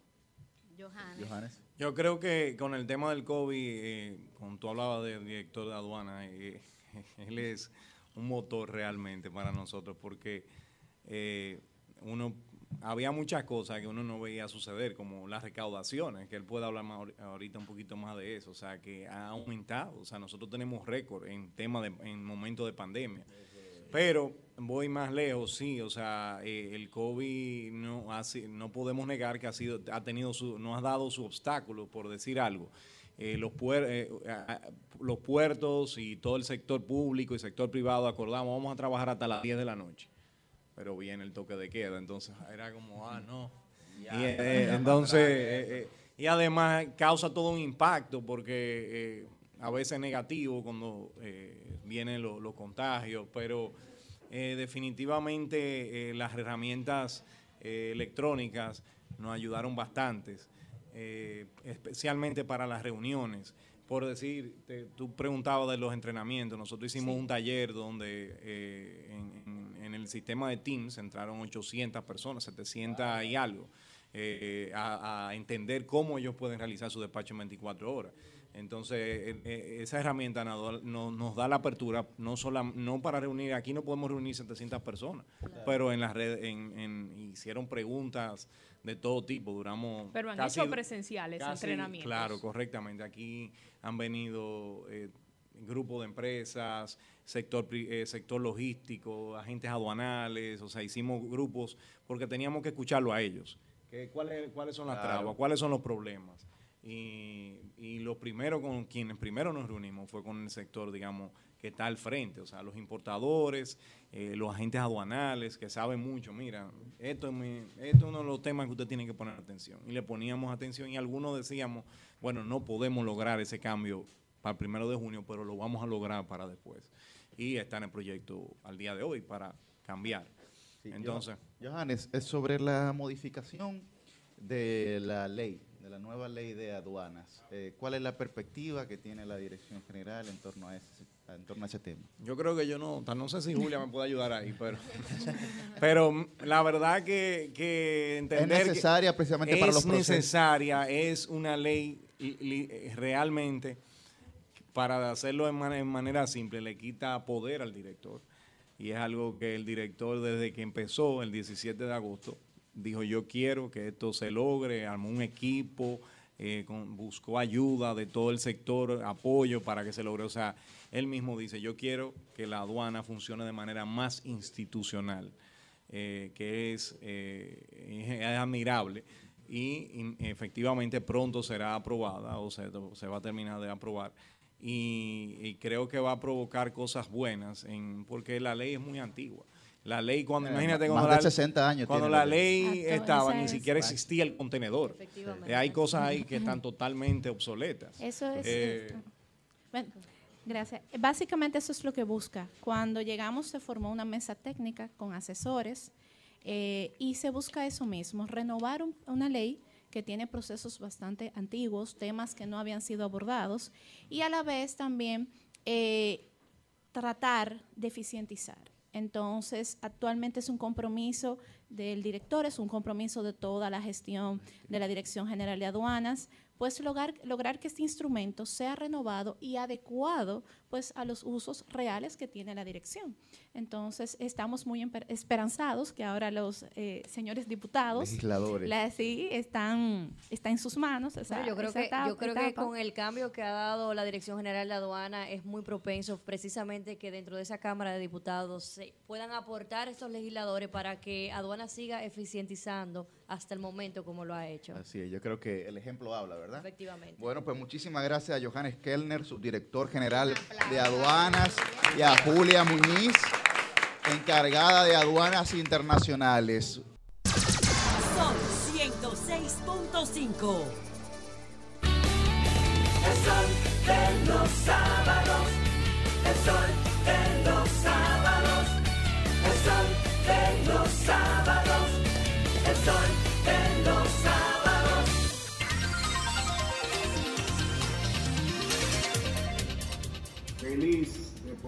celebrar y felicitar a un programa donde confluyen tantas ideas, eh, mentes brillantes, eh, talentos importantes para el relevo obligado, demandado a nivel de los medios de comunicación y en los propios partidos políticos y en la sociedad en sentido general. Felicitar al sol de los sábados, que no es solamente el sol de los sábados, porque aunque se emite solamente los sábados, las ideas planteadas, las posiciones asumidas, permean y se hacen sentir todos los días de la semana. Jóvenes, felicidades.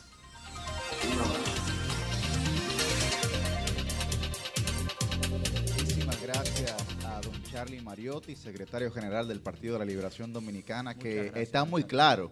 Así está es. muy claro, ¿eh? no solamente el sol de los sábados se transmite los sábados, sino que permea pues precisamente influye, como dice Susi, y cuidado toda la semana. Don Charlie es arquitecto también Así de este es. proyecto y como muy bien recordaba Pedrito a inicios del espacio nos dijo lo siguiente, si en tres meses no consolidan el proyecto, bye bye. No, no diga consolidan, di lo que él dijo. ¿Cómo si en tres meses ustedes no dan, la, dan la para, suelten eso. Sobre todo que siempre es bueno seguir consejos de alguien que tiene el don de la palabra de una manera eh, pues tan magistral como es don Charlie Mariotti. Bueno, yo quiero aprovechar este momento emotivo para hacer dos saludos. Uno, para mi madre Juana Moreno. A mí no me gusta este tipo de cosas, pero ella está en sintonía y pidió que la, que la salude. Y doña Isabel. Y la otra para Jessy Pérez. Jessy Pérez, quien Así está aquí es. presente. La saludamos al principio, pero ahora que estén presentes, reiterarle el saludo de parte de este Dream Team de la radio. Jessy Pérez, que fue la primera productora del espacio y que de muchísimas maneras ha seguido conectada y aportando al día, mismo. El primer programa llegó un Kia, pero ahora Mercedes. Bueno, aprovecho, Milicen, para felicitar al doctor Domingo Jiménez, Así es. quien es miembro de la dirección política del Partido Fuerza del Pueblo, mi padre, que con mucho orgullo y mucho amor siempre intento seguir su ejemplo, founding father también de este equipo y que está en sintonía con todos nosotros. Saludos, papá. Te Y quiero. ya nuestra madre la saludamos, que envió su saludo Ay, más ahora temprano, madre. Susana Gotró, la reiteramos, ¿no? Ah, Fue a ver. incómodo, en estos Ah. días me entrevistó y entonces teníamos que Sí, mantener... al aire, di que mami. Sí. Adelante, Mieses. Señores, y seguimos aquí en nuestro quinto aniversario, el cual estamos celebrando precisamente en la Dirección General de Aduanas, acompañado de todo el equipo de aduanas, hablando lo que es los 20 24 horas y ahora el turno es para nada más y nada menos que Ramón Badía, director comercial de DP World Caucedo, Cristian Peralta, director comercial de HIT en Puerto de Jaina y acompañado también de Alfonso Paulino, gerente de ventanilla única y comercio exterior aquí en aduanas. Bienvenidos. Muchas gracias. Buenos días. Muy buenos días para todos y felicitarlos por su quinto aniversario. Bueno, Muchísimas muchísimas gracias. Empezó bien. Co- comencemos con... Comencemos entonces con Ramón, que es eh, encargado ¿verdad? del puerto de Caucedo. director comercial. Director comercial del puerto de Caucedo, que es el DP World, eh, que tengo entendido que es el puerto más grande que nosotros tenemos. Sí. Comercial. En, en República Dominicana y uno de los más grandes del Caribe también.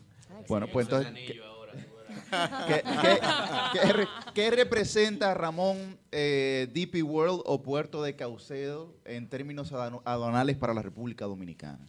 Eh, bueno, DP World es el, el puerto más grande del país, ¿verdad? Como lo mencionaba, pero antes, primero felicitarlo, como hizo mi compañero, por su quinto aniversario, ¿verdad? Gracias. Eh, otro aplauso.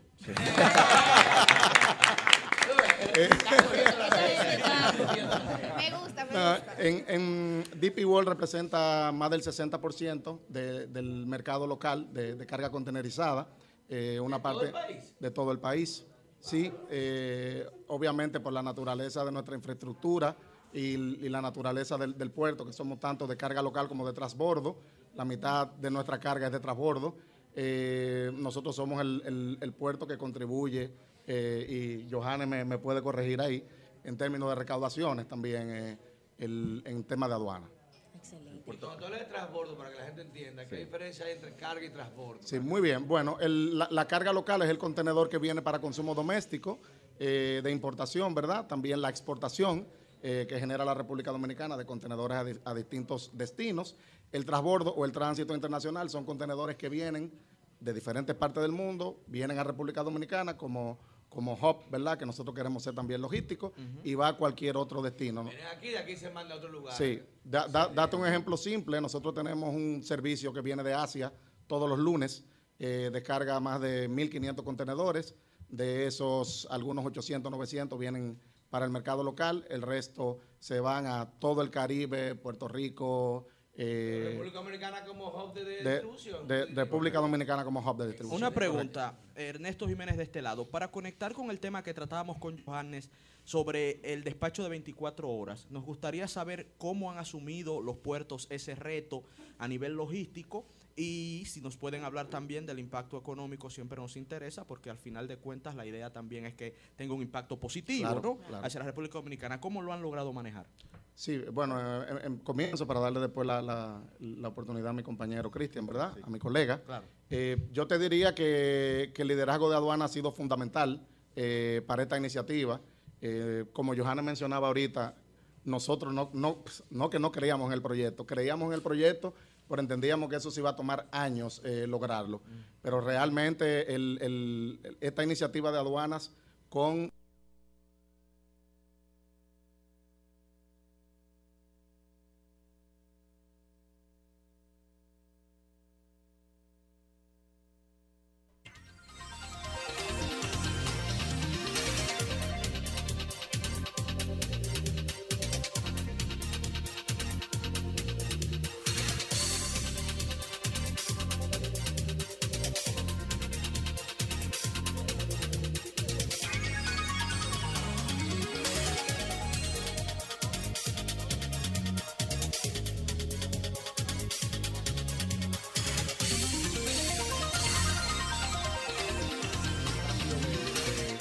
reglas de negocio, los sistemas de nosotros, cómo nosotros conectamos con los agentes navieros, eh, compañías de demoras y detención, el importador, los pagos, o sea, no es tan sencillo.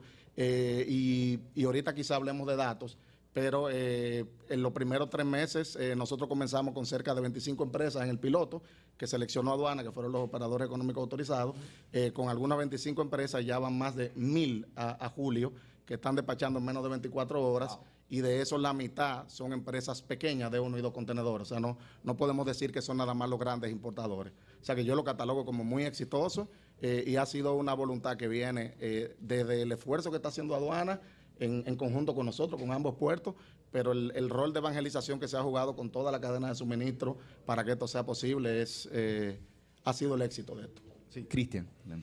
Sí, eh, apoyando lo, lo que bien destaca Caucedo. Primero, muchas felicidades. Gracias. Cinco años destaca bastante. Eh, como dice eh, Badía, Aduana ha jugado un rol de liderazgo bastante importante en todo esto. No solamente en, en- en llevar el proyecto, sino hacerlo factible para que la gente, el sector, los importadores, los exportadores lo adopten, ¿verdad? Y pues nosotros, eh, como facilitadores del comercio, somos la puerta de entrada del, del comercio internacional del país. Consecuentemente, pues nos ponemos a la disposición. Han- han- hemos tenido que hacer muchísimos ajustes, ¿verdad?, en nuestros sistemas, porque lo común era que previo a toda esta iniciativa de, de la Dirección General de Aduanas, eh, el, el cliente llegaba a la carga y el cliente se tomaba su tiempo. Creo que mencionaste ahorita, ¿verdad? Llegaba, analizaba y a ver qué va a pasar, dónde es que voy. Ya el cliente hoy, una carga que llega domingo, que el barco llega el domingo, el cliente puede desde el viernes hacer su presentación en, en- en el sistema de, de- de aduanas real hacer un pre-check, hacer los pagos, los pagos el sábado, los sábados, el mismo domingo. Y si es posible, si es OEA, hizo sus gestiones con No, el mismo domingo, líder. ¿El mismo domingo? El mismo domingo se lo puede llevar sin ningún tipo de problema. Entonces, eso es algo que... eh, ah, ¿Te eh, gustó la noticia, Pedro? eh, ¿Te gustó, verdad? Este De lunes a domingo. De lunes a domingo. Es así, es así. Bueno, es muy importante eso que menciona, de lunes a domingo. Es algo que, que- que muy pocas, bueno, nos hemos encargado los puertos de promoverlo y pues la misma dirección de aduanas también. Eh, los puertos trabajamos 24/7, 365 días del año. Bueno Lo- nunca, nunca los puertos paran. Los- no podemos decirle a un barco que no puede entrar porque es domingo. que estamos cerrados, domingo a las 4 de la tarde, los muchachos se fueron para el parque. No. No, nosotros recibimos el barco, descargamos los contenedores y lo ponemos disponible. Hay empresas aquí que están utilizando despacho a las 3 de la mañana, a las 2 de la mañana, un domingo a las 4 de la tarde, un sábado a las 5 de la tarde, sin ningún tipo de problema. Por supuesto, esto es eh, definitivamente, eh, eh, los puertos, como dije, siempre estamos ahí. Y el cliente que tenga el deseo, que tenga la oportunidad y que tenga las facilidades de utilizar la, la autorización de aduana, pues puede utilizar ese, ese- esa organización. Excelente. Yo quiero conversar ahora con Alfonso Ureña, quien, Alfonso Paulino, Paulino, perdón, quien es gerente de Ventanilla Única y Comercio Exterior. Y precisamente este tema de la ventanilla única del comercio exterior, pues aglutina dentro de las informaciones que estuvimos eh, revisando todos los permisos, todas las autorizaciones que debe emitir el Estado para que estos procesos se realicen. ¿Cómo es eh, los pasos que tiene que seguir una persona? ¿Cómo han ido eficientizando eficientizando el sistema, porque yo que conozco el funcionamiento de ventanillas únicas, por ejemplo, en el Ministerio de Salud Pública en, o en otras instituciones, sabemos que es complejo. ¿Cómo lo han hecho en algo tan serio que implica recursos como lo son los trámites de, de aduanas? Así es, así es. Muy buenos días nuevamente para todos. Eh, muy buena la pregunta. Fíjate, mira, primero, la ventanilla única de comercio exterior, digamos, nosotros la hemos definido como un centro de acopio digital, donde todos los importadores y exportadores, a través de una Apple Web que nosotros tenemos eh, ya instalada, pueden gestionar sus permisos.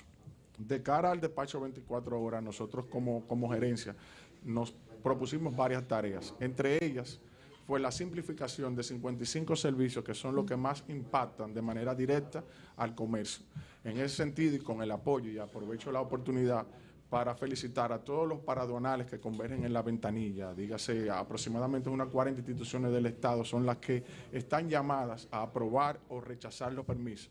Quiero hacer esa puntualización porque hay mucho desconocimiento en ese sentido, porque no es aduana quien aprueba. Quien aprueba o rechaza los permisos son los paraduanales y basados en su marco legal, que es lo que le permite hacer esto. También iniciamos un proceso de migración de todos los servicios de la plataforma SIGA, que es la plataforma aduanera que utiliza la, Dirección General de Aduanas, hacia la nueva BUSEAP, para lograr con esto disminuir los tiempos.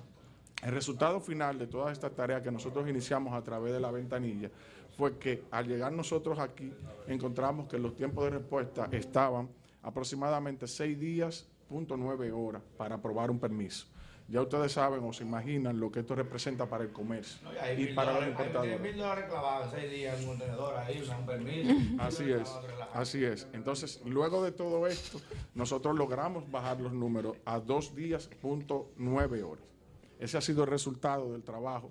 Y, y- y O sea, insisto- más del 50% del tiempo. Así es. Se, Así ha, es. se ha reducido más del 50%. Así es. Todo esto ha sido posible, como reitero, por el apoyo de los paraduanales, que siempre han estado prestos a, a esta iniciativa de la Dirección General de Aduana y, por supuesto, de nuestro director Eduardo San Lobato. Cuando tú hablas para aduanales, tú estás refiriendo a las referencias de, de- de- de certificaciones de salud pública, Nutricomercio. Exacto, a, a eso me refiero. instituciones, ¿no? Me refiero exacto, Salud Pública, Indotel, DNCD, la Ministerio de, de- de Medio Industria y. Comercio, o sea, todo- todas la- la- las instituciones del Estado que convergen en el proceso de la ventanilla.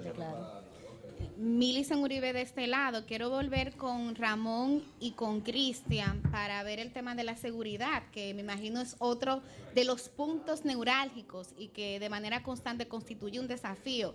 Eh, yo que soy periodista de manera constante en el pasado recibía muchas notas de mercancía ilícita que se encontraban en cada uno de estos puertos. Entonces, ¿cómo en el marco de este proceso de eficiencia también se está privilegiando el tema de seguridad en las cargas?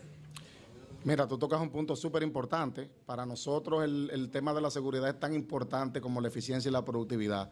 Eh, sobre todo en el caso de DP World Caucedo, que somos un puerto de transbordo, que recibimos carga y conectamos carga a, a todos los destinos del Caribe, Latinoamérica. Eh, el tema de seguridad es clave. Y mientras un puerto es más eficiente, es más seguro, no solamente en términos de las amenazas que recibe de contrabando, narcotráfico, etcétera, sino que es más seguro también en términos de la seguridad industrial para los empleados, menos accidentes, menos riesgos, eh, y, esto definitivamente contribuye también el, el- apoyo del- de la iniciativa de 24 horas, porque igual también eh, todos los, los transportistas externos, o sea, los lo, lo que despachan en sus camiones, que entran al puerto, también tienen una mejor planificación, entran y salen más rápido, y esto también de alguna manera disminuye el riesgo de manera general. O sea que esto ha tenido un aporte significativo y entiendo que cuando lleguemos a la, a la etapa de, de máximo progreso del proyecto, todavía las contribuciones a, a todo el tema de seguridad va a ser eh, significativo, muy significativo. Para los puertos, dije ahorita que los puertos son el- la puerta de entrada y salida de nuestros países. Eh, indiscutiblemente que sin, sin tener en nuestro ADN el concepto seguridad eh, eh, estampado allí y, puesto en práctica, vivido, es imposible. Simplemente satisfacer la necesidad del comercio local, la necesidad del comercio internacional, pero también apoyar el desarrollo del país en ese sentido. Es decir, que eh, particularmente en HIT Puerto Río Jaina, para nosotros, de hecho lo tenemos en nuestra visión, ser más eficiente, eh, eh, eh, servicio, eficiencia y seguridad. Al final del día, para nosotros, eso es lo que prima. El, día a día, nuestros clientes, nuestros operadores, nuestros empleados, todo el que interactúa en, en el ecosistema logístico de- del puerto Río Jaina definitivamente tiene conciencia clara de lo que hay. Claro, siempre van a estar los ilícitos ah, prestos a, a- a querer violar esos, Hacer de las suyas. a hacer de las suyas. Pues eh, su objetivo específico es tratar de romper esos, esos estándares de seguridad que están instalados en los puertos. Pues nosotros estamos cada vez innovando y adhiriéndonos, perdón, adhiriéndonos a No, Una pregunta también para Alfonso Paulino, que es el gerente de Ventanilla Única y Comercio Exterior de esta Dirección General de Aduanas que acoge al Sol de los Sábados en este programa especial. Y es el feedback.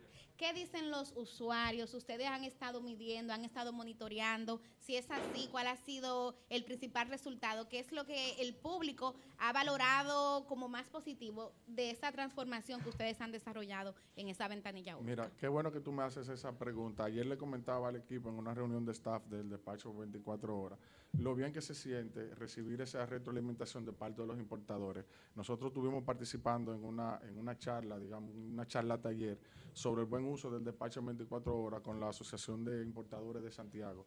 Y la, la retroalimentación que recibimos fue muy buena. La gente de verdad lo, lo está sintiendo. eh, el- esto- este esfuerzo de hombres y mujeres que cada día aquí en la Dirección General de Aduana eh, ponemos empeño para lograr este este objetivo. ¿Y qué es lo que más le dice el público que ha valorado? O sea, el, el resultado que para ellos es más Desde la perspectiva de la gerencia BUSE es la reducción en el tiempo para la aprobación de los permisos. Y, y algo importante también, que ya eh, gracias al trabajo que se ha hecho, este, tú puedes realizar tu permiso previo a que llegue la carga. Eso es sumamente Ya tú importante. llegas a la oficina los lunes y no tiene 30 gente peleando. Ya no hay 30 gente peleando, hay boceando. Ya tú llegas y la gente está contenta, tranquila.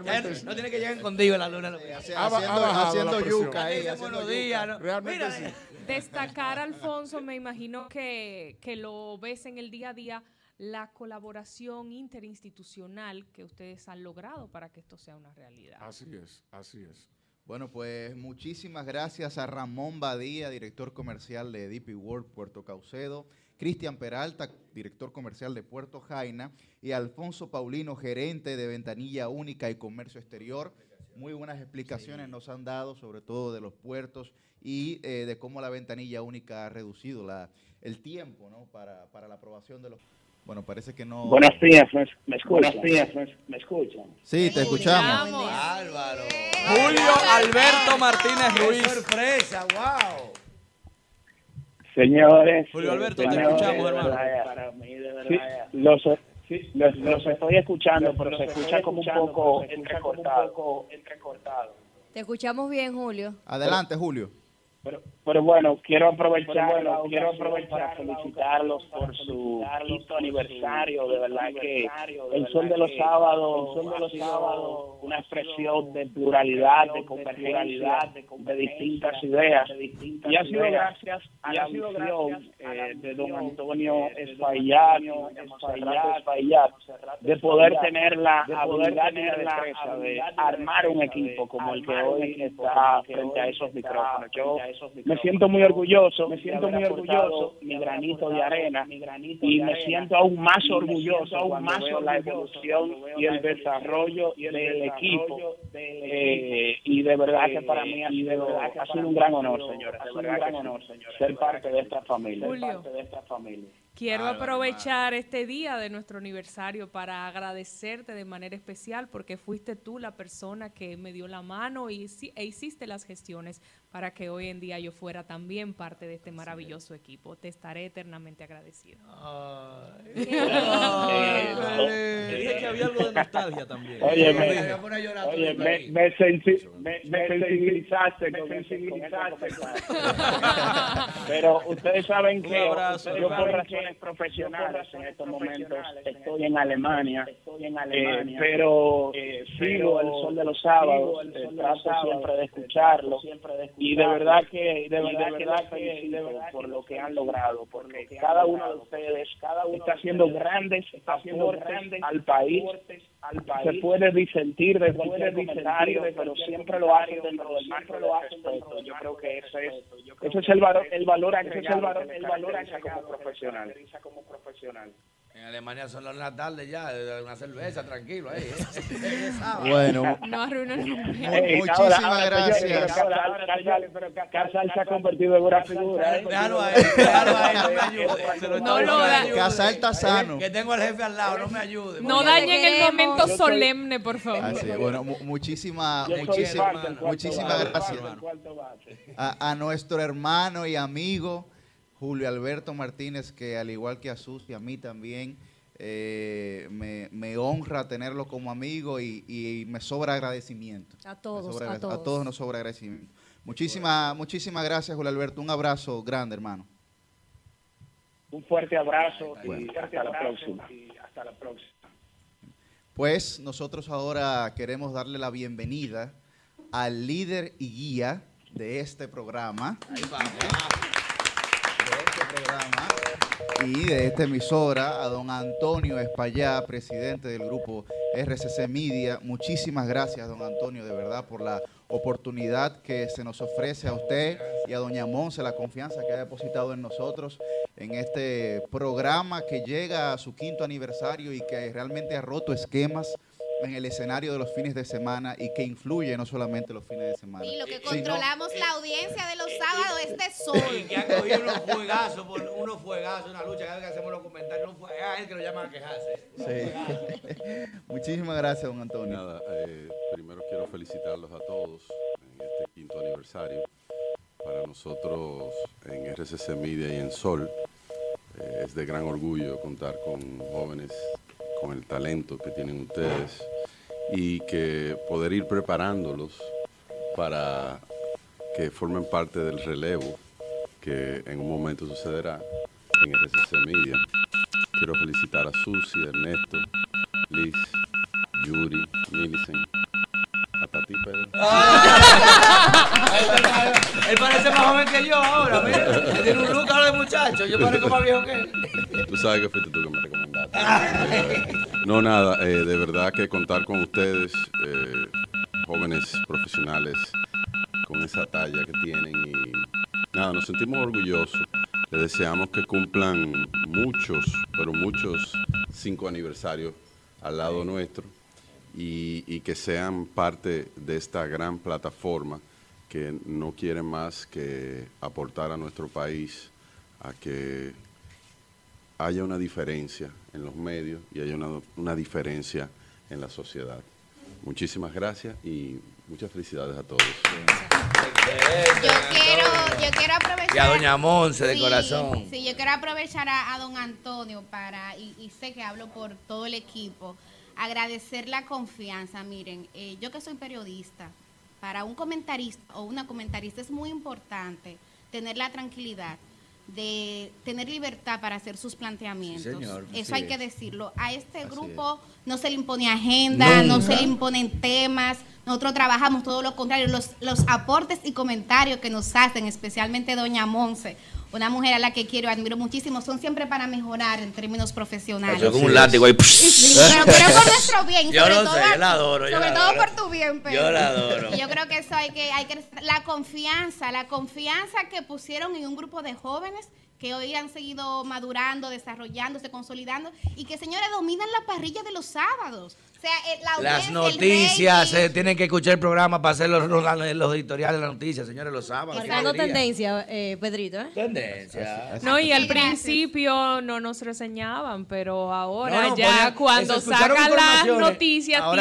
tienen que referirlo en los medios digitales. Solo el periódico hoy nos reseñaba. ahora nosotros Ahora tienen tienen que, hacerlo porque lo ponían sin el nombre del programa. Eh, Bueno. Gracias, don Gracias, don Antonio. Antonio, Muchísimas por este gracias, don Antonio. Muchísimas gracias, doña Monserrat y a toda la familia Espallá, que realmente nos acoge. Pues ahora vamos a pasar con nuestros siguientes invitados. Ellos son Daniel Peña, subdirector de tecnología de la Dirección General de Aduanas, y también vamos a pasar con Virgilio Díaz, que nos va a estar acompañando Bueno. en esta parte. Buenos días. Bueno, buenos días, Virgilio Feli, Yuri. Virgilio Pero Feli. del sol de la tarde y también por parte de la Dirección General de Aduanas. Eh, yo quiero felicitarle a ustedes porque yo, eh, que estoy en las tardes, ¿verdad? Eh, Sí, pues, compañero, aquí estamos entre familia. usando eh, estos micrófonos que nos permite eh, RCC Media eh, y don Antonio Espallar, que hoy nos acompaña. Eh, quiero felicitarlo a todos ustedes, a Susi, quiero felicitar a Ernesto, Pedro, Guarucuya, Yuri, Liz Mieses, mi gran amiga y Militzen. Miren, de verdad que es un placer compartir con ustedes. Esto es una labor que ustedes realizan desde temprano, un sábado. Esto es complicado. Mira, es duro. Yo tengo cinco años, no me acostumbro todavía a madrugar temprano. Pregúntale a Pedrito. Y entonces, eh, informar eh, conforme como ustedes lo hacen, haciendo también eh, el uso de, estos recursos, a- eh, trayendo toda la información de un fin de semana, de una semana, resumiéndola, trabajando los temas a profundidad. De verdad, han logrado un trabajo titánico. Porque a uno también, unos la pichan un poco suave. Nosotros estamos en la tarde, estamos hablando, estamos distendidos, tenemos las noticias del día, hacemos los comentarios. A ustedes les toca resumir todo esto. Y, por supuesto, que el pueblo lo pueda masticar, que son los que nos escuchan a través de estos micrófonos. Felicidades. Gracias, hermano. Muchísimas gracias. Bueno, buenos días, Daniel. Muy buenos días. Primero a toda la audiencia del Sol del Sábado. Bienvenidos a todo el elenco, don Antonio y los demás. Para nosotros es un gran placer que estén aquí. Eh, y obviamente felicitar, los cinco años no es cosa fácil. Los primeros cuatro meses en esta Dirección General de Aduana de buena recaudación, estábamos todavía cogiéndole el pie, pero ya cuando llegamos al quinto, entonces ahí fue que dijimos, la cosa va para largo. Bien, Daniel. Apretaron ahí. Y ahí fue que cogimos confianza. O sea que de verdad sean bienvenidos y qué bueno de tenerlos aquí a todos. Daniel, eh, Ernesto Jiménez de este lado, hermano. Mira, a nivel de recaudación ustedes han marcado récords. Y es sorprendente que lo hayan logrado durante una pandemia sin igual en la historia de la humanidad y por supuesto de la República Dominicana. Nos gustaría saber qué cambió, cuáles fueron los procesos que se mejoraron, cómo ustedes lograron este hito histórico en momentos tan difíciles para nuestra nación. Sí, mira, creo que es una excelente pregunta. Eh, Gracias. muy, muy buena Ser pregunta. maestro. Y mira, yo creo que cosas tan eh, fundamentales como lo que se ha logrado nunca es el resultado de una sola razón, sino que muchas razones eh, convergen para que eso sea posible. Primer lugar, yo creo que es un reflejo, sin lugar a duda, de que hay confianza en la economía por parte eh, de la gestión del presidente Abinader. Eso definitivamente ha impulsado que los gestores económicos vean que se está manejando bien la crisis, eh, que hay gente, que, la transición se hizo de manera ordenada. Entonces creo que hay parte de la razón en las recaudaciones, refleja eh, las ejecutorias del presidente Mejía. Luego, creo que en la Dirección General de Aduanas, el director general ha logrado una química de trabajo que combina la experiencia técnica de muchos años en una administración tributaria compleja como esta, pero también la, energía eh, y la experiencia también en otros ámbitos, incluso del sector privado, de gente nueva que se ha incorporado. Y eso ha creado una dinámica de trabajo donde nosotros día por día, y me toca a mí ser responsable del seguimiento que le damos de manera diaria, semanal y mensual a las recaudaciones, pues se crea esa eficiencia. Entonces estamos trabajando arduamente. Solo a modo de, de información, eh, ya los cuatro meses más altos de toda la historia de la Dirección General de Aduanas han sido en esta administración. Increíble. Fue diciembre, marzo, mayo y junio. Junio fue el mes más alto de todos los tiempos, más de 15 mil millones recaudados. Y eso es, como te digo, una combinación de confianza y también de las eficiencias que están dando ya resultados debido. Daniel, Emily San Uribe de este lado. Y el tema de la tecnología. Eh, Ernesto, como economista, hace énfasis en lo económico, pero el tema de la tecnología, ¿cómo ha impactado y cómo ha ayudado a que efectivamente aduanas tenga estas recaudaciones récord? Mira, tenemos el primer presidente que nació después de la, de la era de Trujillo, ¿verdad? Y tenemos un director de aduana que viene del sector privado.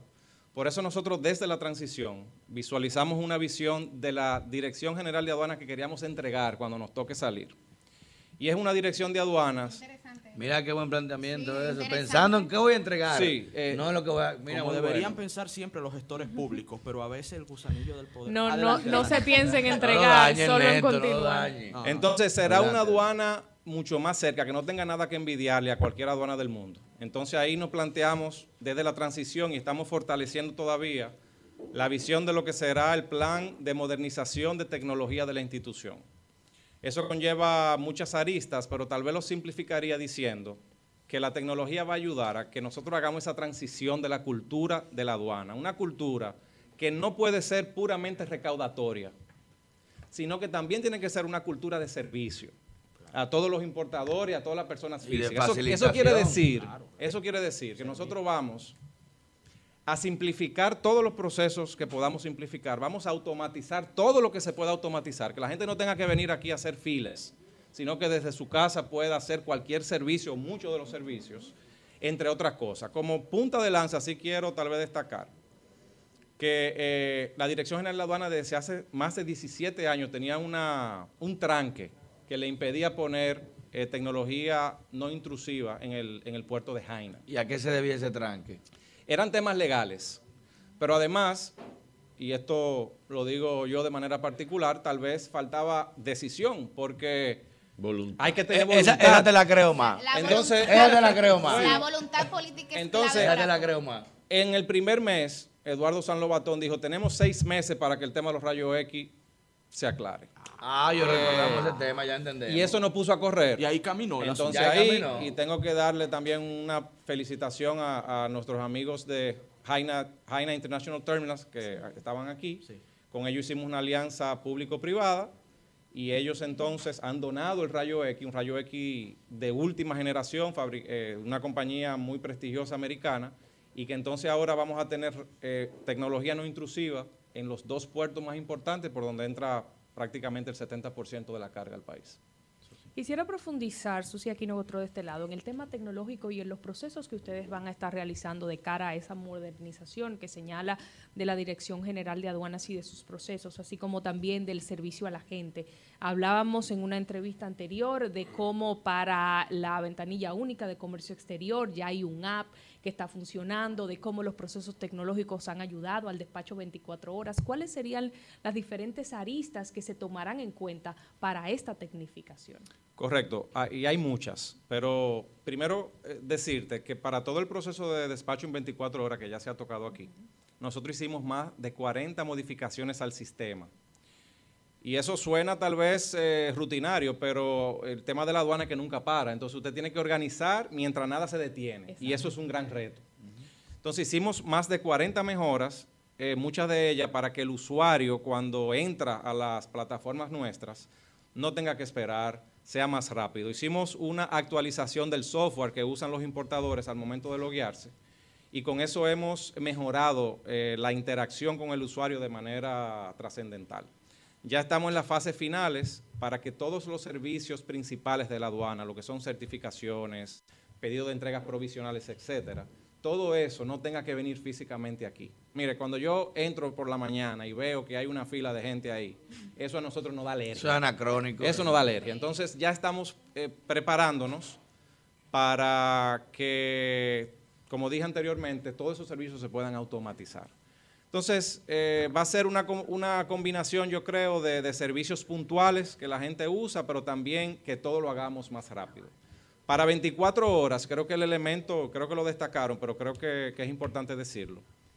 Ya nuestra plataforma informática está habilitada para que los procesos aduanales comiencen, no cuando la carga llega y está en el Antes de puerto, llegar, no debe. sino desde que está en el agua, ya usted puede hacer su declaración, ya las navieras pueden entrar, y eso es lo que nos ha permitido eh, que ya eh, 24 horas sea... Daniel, una pregunta.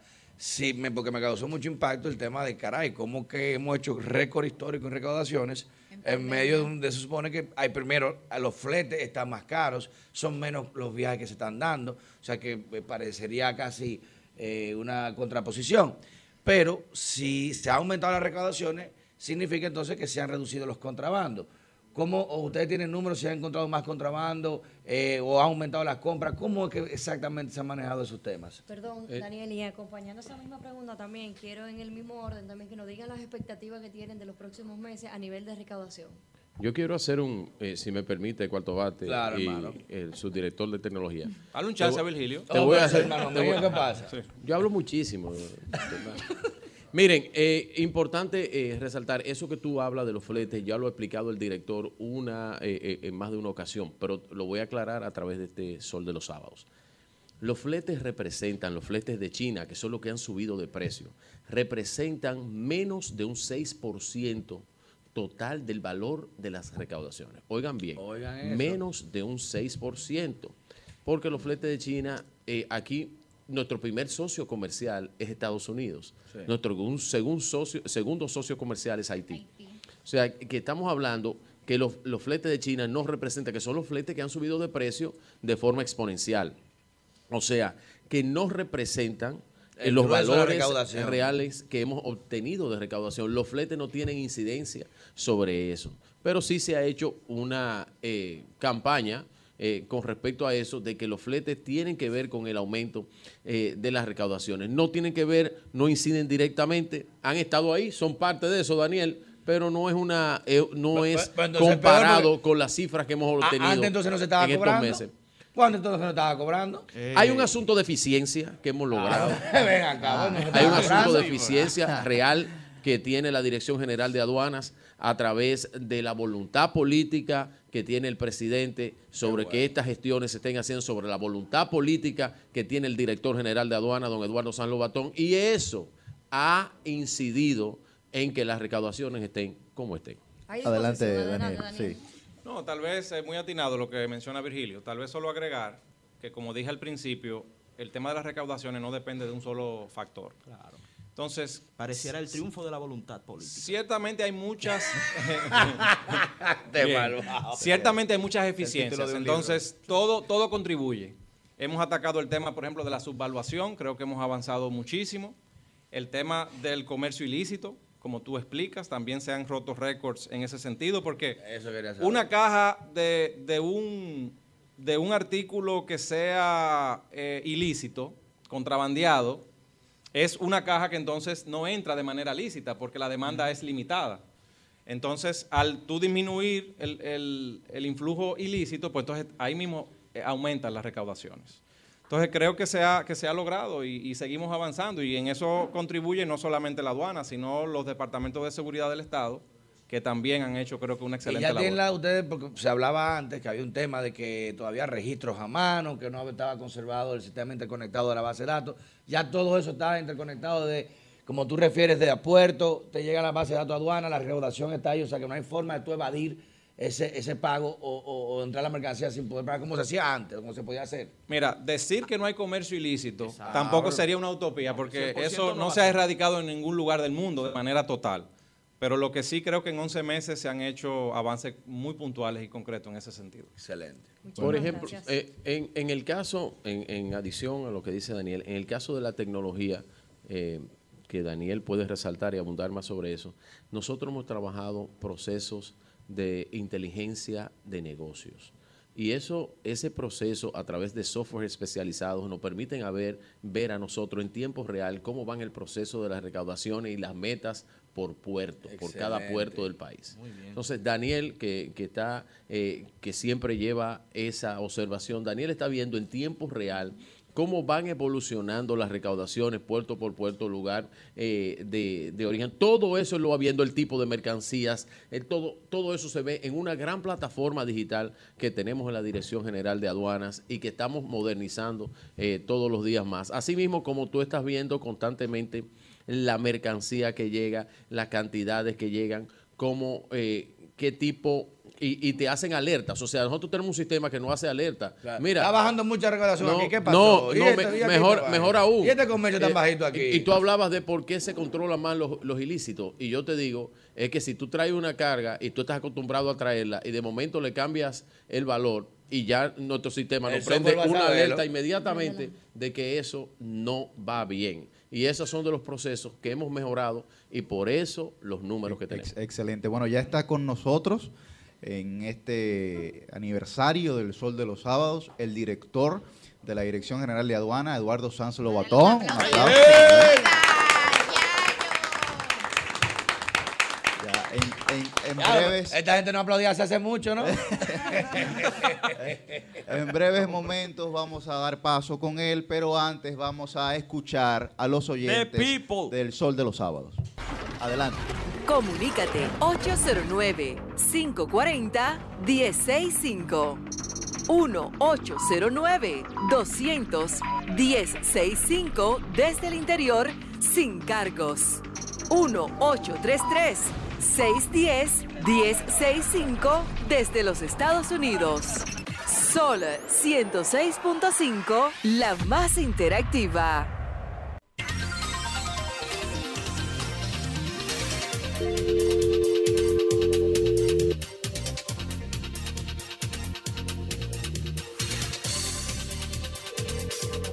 Buenos días, ¿su nombre y de dónde?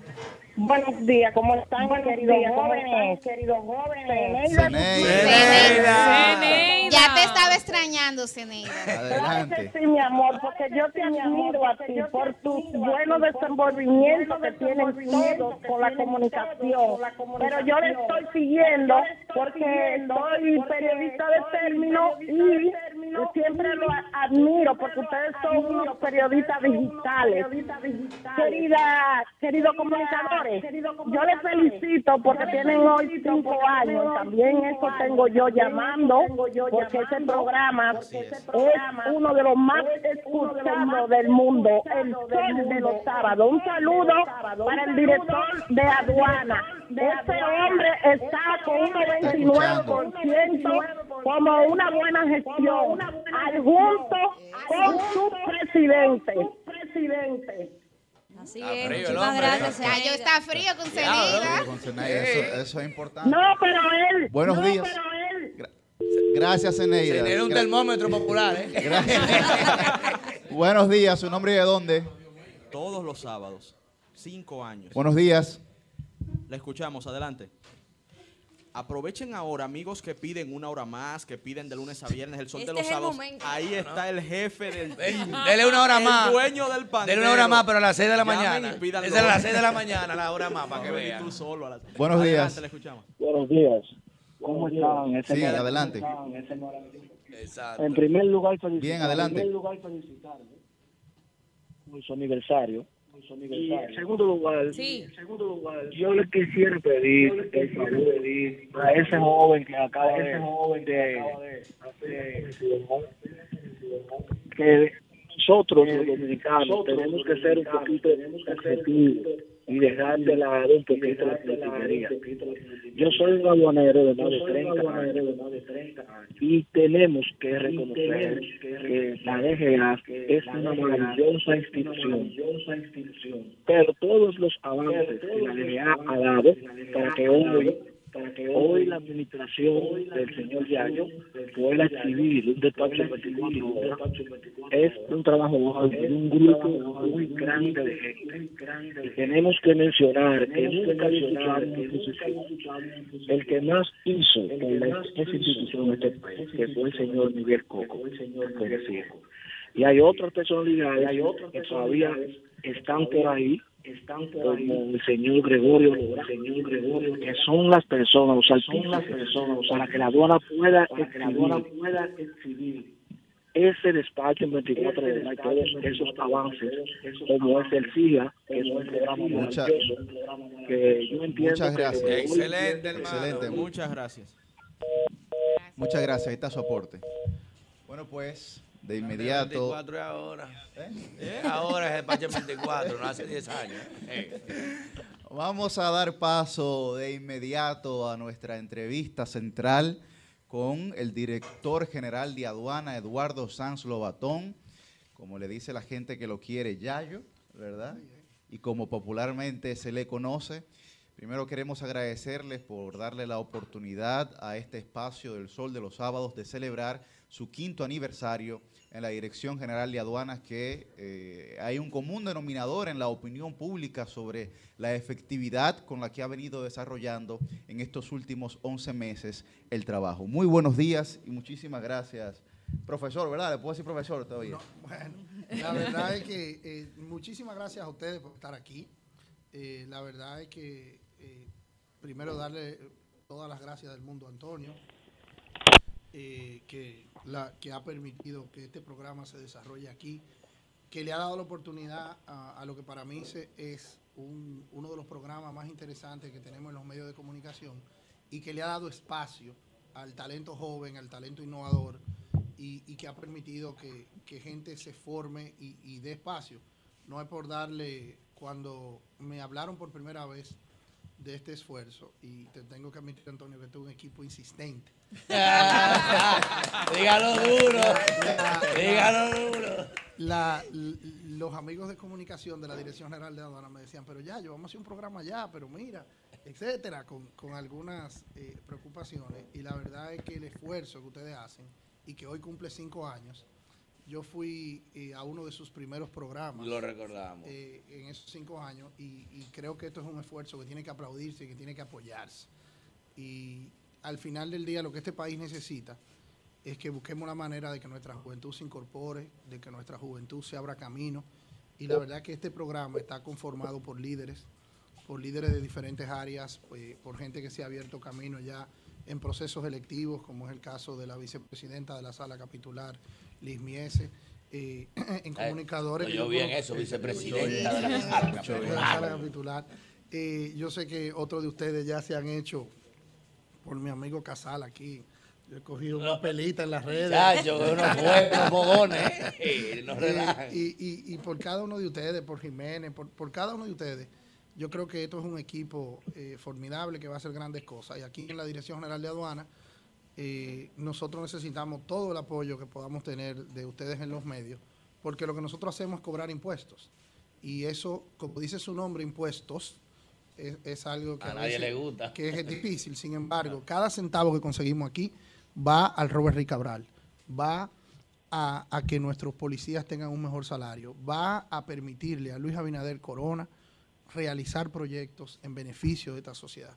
Entonces, la- comunicar la labor de la Dirección General de Aduanas es sensibilizar a la gente que este gobierno, con su dinero, no lo va a malgastar, no va a ser imprudente y no se va a burlar de la miseria de este país.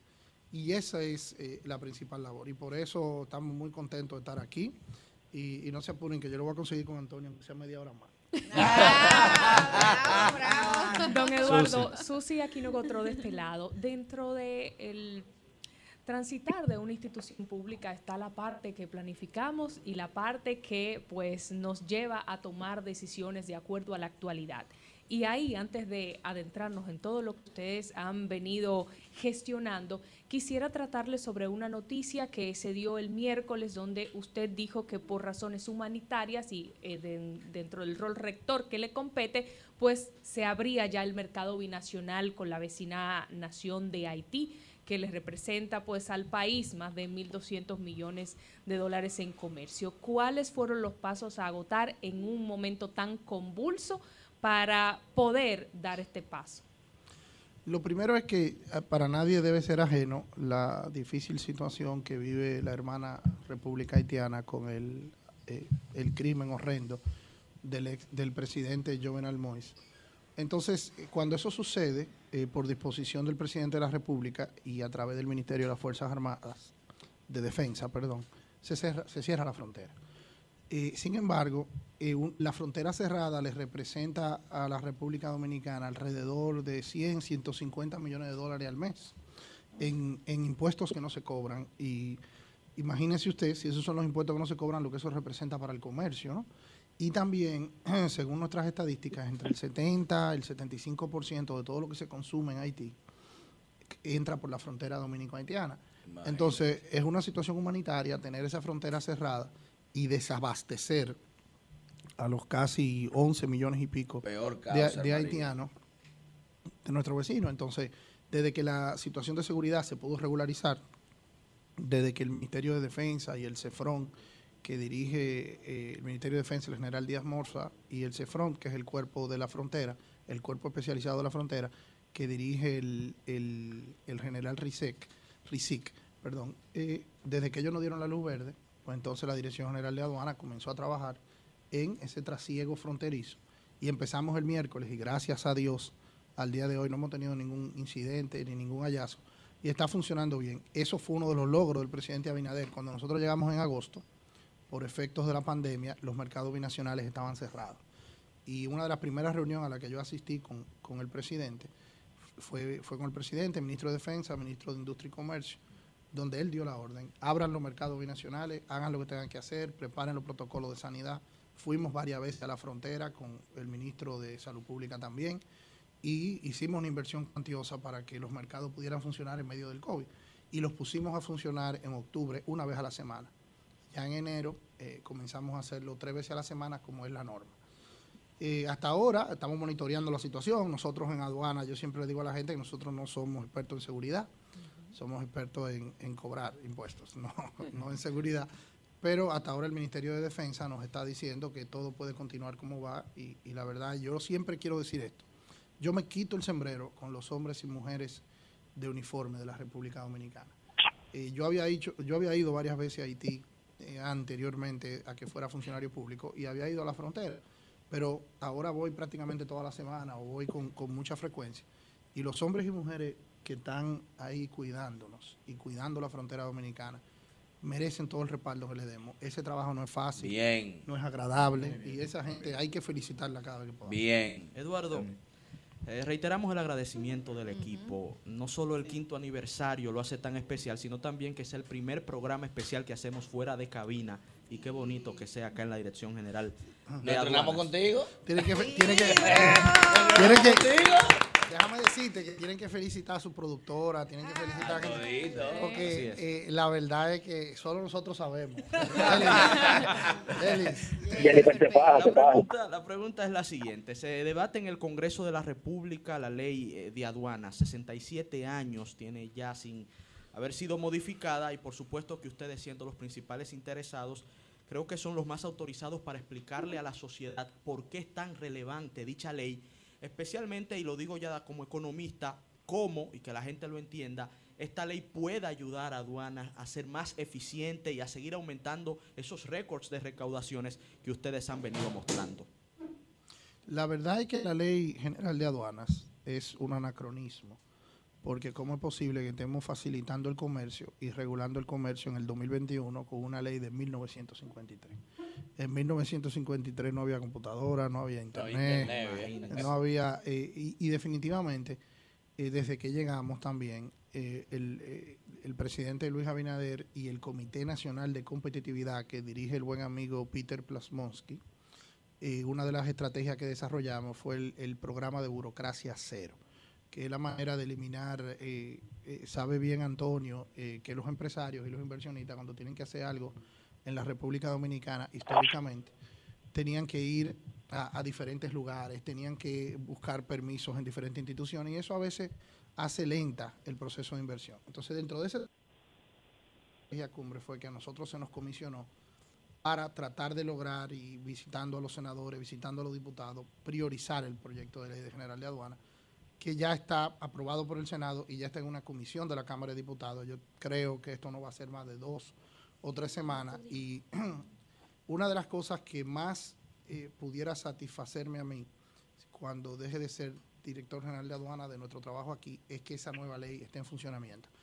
Porque eh, con la discrecionalidad que existe hoy, que tiene el director general de aduana, se presta para muchísimas dificultades, se presta, eh, es demasiado. O sea, al principio, cuando nosotros llegamos aquí, gran parte de mi día era gente que querían cita o querían vernos para variar multas y sanciones que se habían establecido en las administraciones. Porque la ley actual le otorga al director la posibilidad de eliminar el 80% de una sanción. Lo cual para mí como abogado y como administrador, yo creo que eso no debe ser, porque ¿cómo es posible que una persona pueda tener el poder de 100 convertirlo en 20? Entonces eso se presta para muchísimas cosas y esa es una de las situaciones. Eh, cosas como reconocer la labor que hacen los agentes aduanales. Eh, los agentes aduanales son importantes en, en- en todo el proceso aduanero y no estaban eh, eficientemente regulados. El tema de las 24 horas, que sé que Johannes habló con ustedes, Sí. para terminar de coronarlo y terminar de ser eficiente, la ley tiene que modificar algunos de los procesos que tenemos. También otra de las innovaciones que tenemos y que sé que también el, el buen amigo Alfonso habló con ustedes de la ventanilla única de comercio exterior, que son herramientas que esta ley va a potencializar, lo va a institucionalizar y es una ley general de aduana que nos va... El primer paso para el hub logístico fueron eh, eh, el incremento de recaudaciones, luego las 24 horas y ahora la ley. Colocar a nosotros para que si tú de verdad eres, por ejemplo, tú tienes una empresa en Estados Unidos y tú quieres poner un centro de consolidación de carga en el Caribe para distribuir tu carga a Panamá, a Honduras, a Costa Rica, a Venezuela, a Colombia, tú lo hagas en República Dominicana. Entonces esa ley va a terminar de consagrar a los centros logísticos.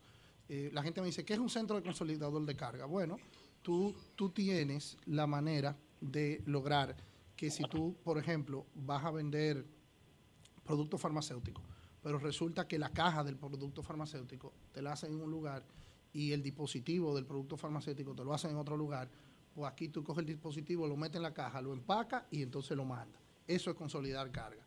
Y, la verdad es que una, al final lo que quiere el gobierno de Luis Abinader, siempre, él lo dice casi en todos sus discursos, es empleos, empleos y empleos. Y una de las maneras de generar empleo es generando más centros logísticos. Y la Ley General de Aduana eh, es fundamental para eso. Y eso es lo que nosotros eh, estamos tratando de empujar. Y yo sé que Alfredo Pacheco y, y los demás diputados con los que hemos hablado, casi con todos de la comisión que está estudiando el proyecto, si Dios y ellos nos permiten, en dos o tres semanas tendremos Ley General de Aduana. Pues muy bien. Ahora vamos a pasar con una pregunta que tiene nuestro compañero Guarocuya a través de la vía telefónica. De la vía telefónica. Muy buenos días, director aquí. Muy buenos días de Zoom. Algo que usted no ha mencionado, y quizá vale la pena que usted exponga el tema de las recaudaciones. Porque como economista le digo, con eso que se come, a fin de cuentas, de un gobierno. Usted había hablado anteriormente, hace unos meses, que las recaudaciones de aduanas estaban más o menos un 30% por encima de las estimaciones de Hacienda. Y quizá algo que la gente no sabe es que Aduana siendo la segunda entidad recaudadora, recauda diario, a diferencia de lo que tiene sus dos o tres fechas críticas. Es decir, si a aduana le va bien, si a la economía le va bien, porque con lo que se recauda diario, es una, métrica o pulso. ¿Cómo esperamos el resto del año con el tema del COVID, el tema de la seguridad, la ley aduana? ¿Qué usted vislumbra las recaudaciones, siendo aduana el segundo ente que provee recursos para el gobierno presente? Cuéntenos usted. Cuéntenos usted. Mira, eh, tu pregunta es muy interesante porque la verdad es que dijimos, dijimos tanto lo del 30% que estábamos por encima que parece que el- en el Ministerio de Hacienda no escucharon y ahora la estimación no la han subido. Tú no querías 30, vamos a coger ahora. el buen amigo Jochi Vicente, eh, con el que nos estuvimos jalando los moños en sentido jocoso, ¿no?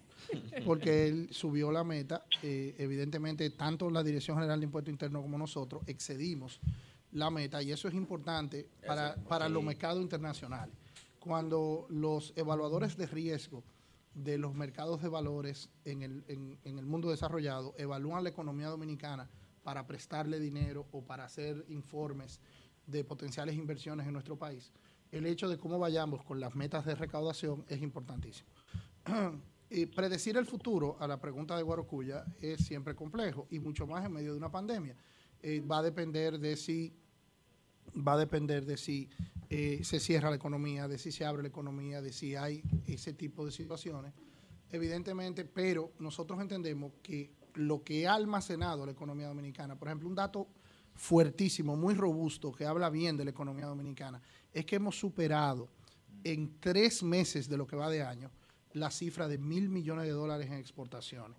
Y hemos crecido en términos de zona franca en casi un 6.5% de las actividades de zona franca. Entonces, eso te dice que hay más gente trabajando, que hay más gente invirtiendo, porque cuando las zonas francas crecen es porque hay un empresario que invirtió dinero en materia prima, que invirtió dinero en, producir y que ese producto que esa zona franca está produciendo lo está vendiendo en Estados Unidos, lo está vendiendo en Europa, lo está vendiendo en Centroamérica. Entonces eso te anuncia que la economía dominicana está robusta. También decía Guarocuya algo que es importante. Cuando aduana recauda, eso te dice que la DGI va a recaudar. Porque cuando ada- aduana recauda, eso nos explica que, el que entró la materia prima, que entró la importación, que ahora va a ser procesada por la economía y que la, la economía la va a vender, que la economía la va a transformar. Entonces, cuando la vende y la transforma, eso quiere decir impuesto de ganancia capital para la DGI, eso quiere decir TEBI para la DGI. Entonces, la economía presenta un, un enfoque robusto, por eso pudimos anunciar la semana pasada en un gran logro del presidente de la República y del ministro de Trabajo y de todo el, el proceso de, de- de negociación de los salarios, los sindicatos, los empresarios, de unos acuerdos para subir el salario alrededor de un 20%. eh, a, a tabla rasa entre todos de promedio, ¿no? Desde el mínimo a la empresa. ponderado.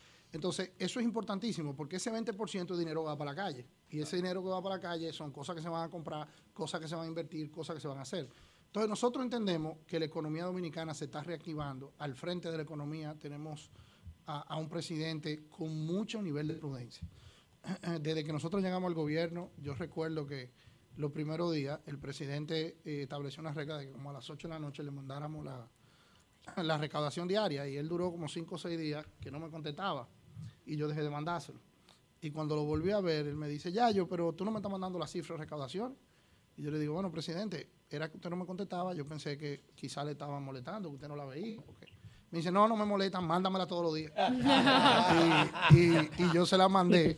Y, lo digo de manera jocosa, pero esto ilustra eh, el presidente que tenemos. Hubo un día que, por una razón, hubo un día que se re- recaudan 876 millones y al otro día se recaudan 815 millones porque, porque llueve un poco o porque hay un barco que no desembarca, por lo que sea. Y el tipo, y me dice el presidente, eh, ¿y por qué 50 menos que ayer? ¿Qué pasó? El hombre está con su tabla. Y digo eh. yo, pero, y digo yo, este hombre está atento a ese nivel de detalle. Entonces yo creo que eso es muy positivo y por eso me siento optimista de lo que va a pasar en la economía dominicana. Eh, lo único que hago la reserva y, y nos ponemos en manos de Dios con esto del COVID-19, porque eso, Eso. por eso es importante. Aquí todo el mundo se vacunó, Antonio, ¿tú te vacunaste? Sí. Santo Rey. La, la dos dosis o la Las tres. dos dosis La tres, hasta el momento. Pónganse, pónganse la tercera ahora, sí, que Para esa- allá vamos. esa, eh, Pero mientras hay- tanto hay dos ya. Exacto. Avanzado. Exacto. Vamos a esperar, espérate. Entonces, Sí, eso es importantísimo, que, que, que, que es importantísimo, señores, que nos cuidemos del COVID. Eh, ustedes son todos gente muy joven y muy saludable, que yo creo que no hay oh, un saludo al vicecanciller que está aquí. pero ustedes no tan fácil. También fundador de este espacio. Ah, pero mira, ustedes, ustedes no tan fácil. Pero eso vicecanciller. Ustedes tienen, ustedes tienen el gobierno aquí. Ya yo voy a, voy a aprovechar esta, esta palabra que mencionas, gobierno, para que pudieras explicar a la audiencia del Sol de los Sábados cómo conecta también la gestión de aduanas con un reclamo de una sociedad que está más atenta, que pide no solamente que se recaude más, sino también que se gaste más y mejor, que se gaste menos y que se gaste mejor. El tema de la eficiencia de, de la gestión. Ahorita uno de, de los funcionarios de aduanas señalaba que un ejercicio que ustedes hicieron y a todos nos interesó fue que proyectaron la institución que quieren dejar cuando acabe esta Eso fue gestión. muy Eso cool. fue muy impactante Sí, para el equipo Claro. y quiero que por favor lo compartas con la audiencia del Sol de los Sábados. Mira, definitivamente el, el servicio público eh, tiene que tener una impronta. Eh, eh, tiene que hacerse con el deseo de impregnar un legado.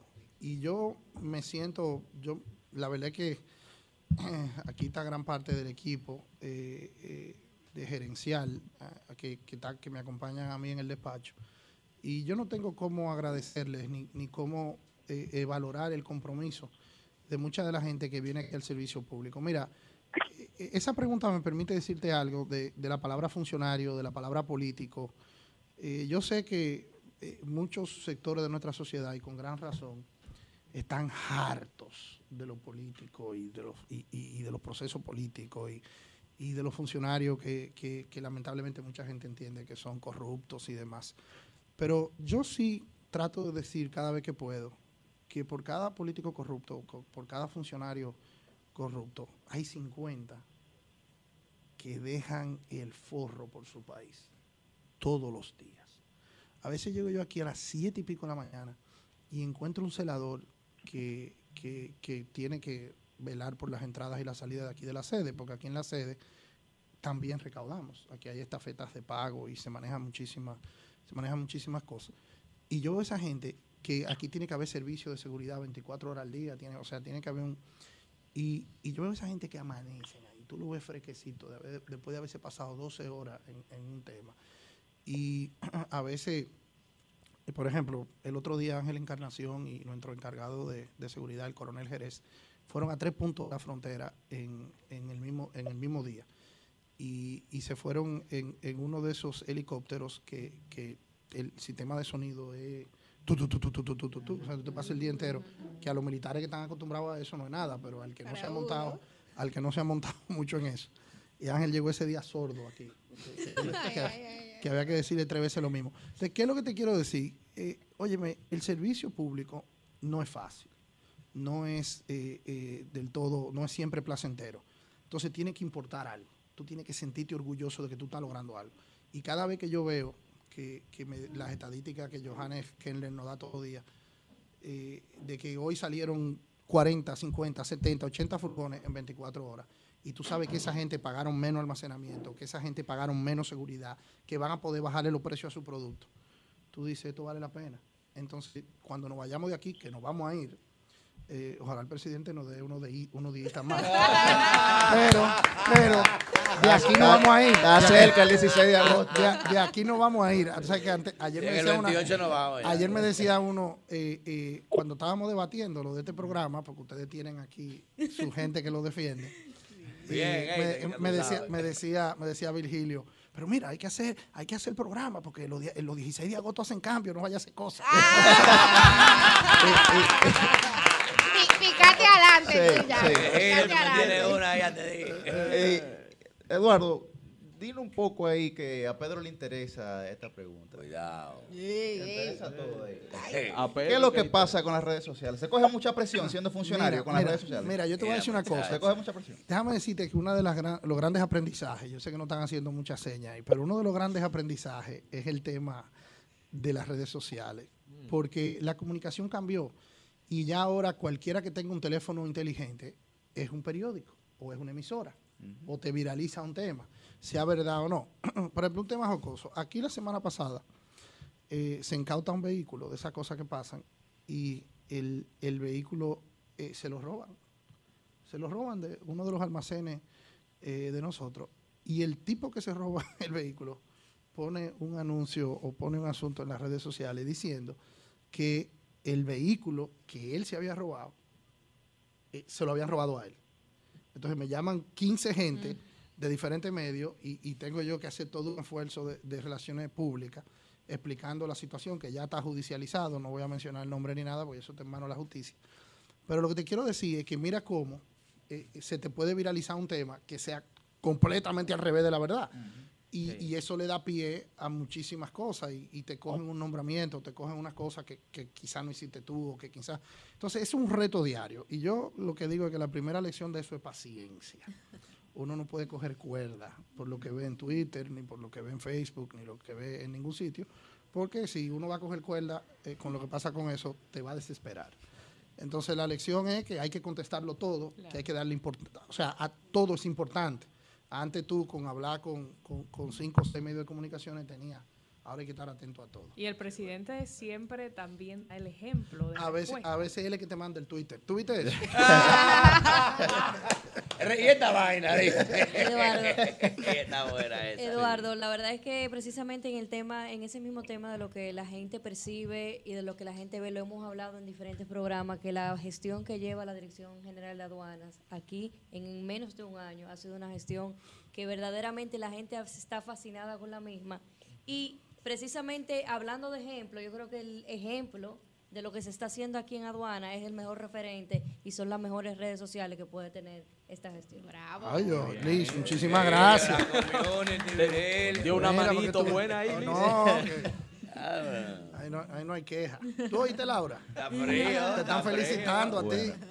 Muchísimas gracias al director general de aduanas, Eduardo Sanz Lobatón, Yayo, por darnos la oportunidad de celebrar el quinto aniversario del Sol de los Sábados desde precisamente la Dirección General de Aduanas. Muchísimas gracias. A Un abrazo, profesor. Me hacía bullying en la universidad. Muchísimas, bullying en la muchísimas gracias a don Antonio Payá este también. muchacho. Deje ese relajo que fuiste tú que me diste clase a mí.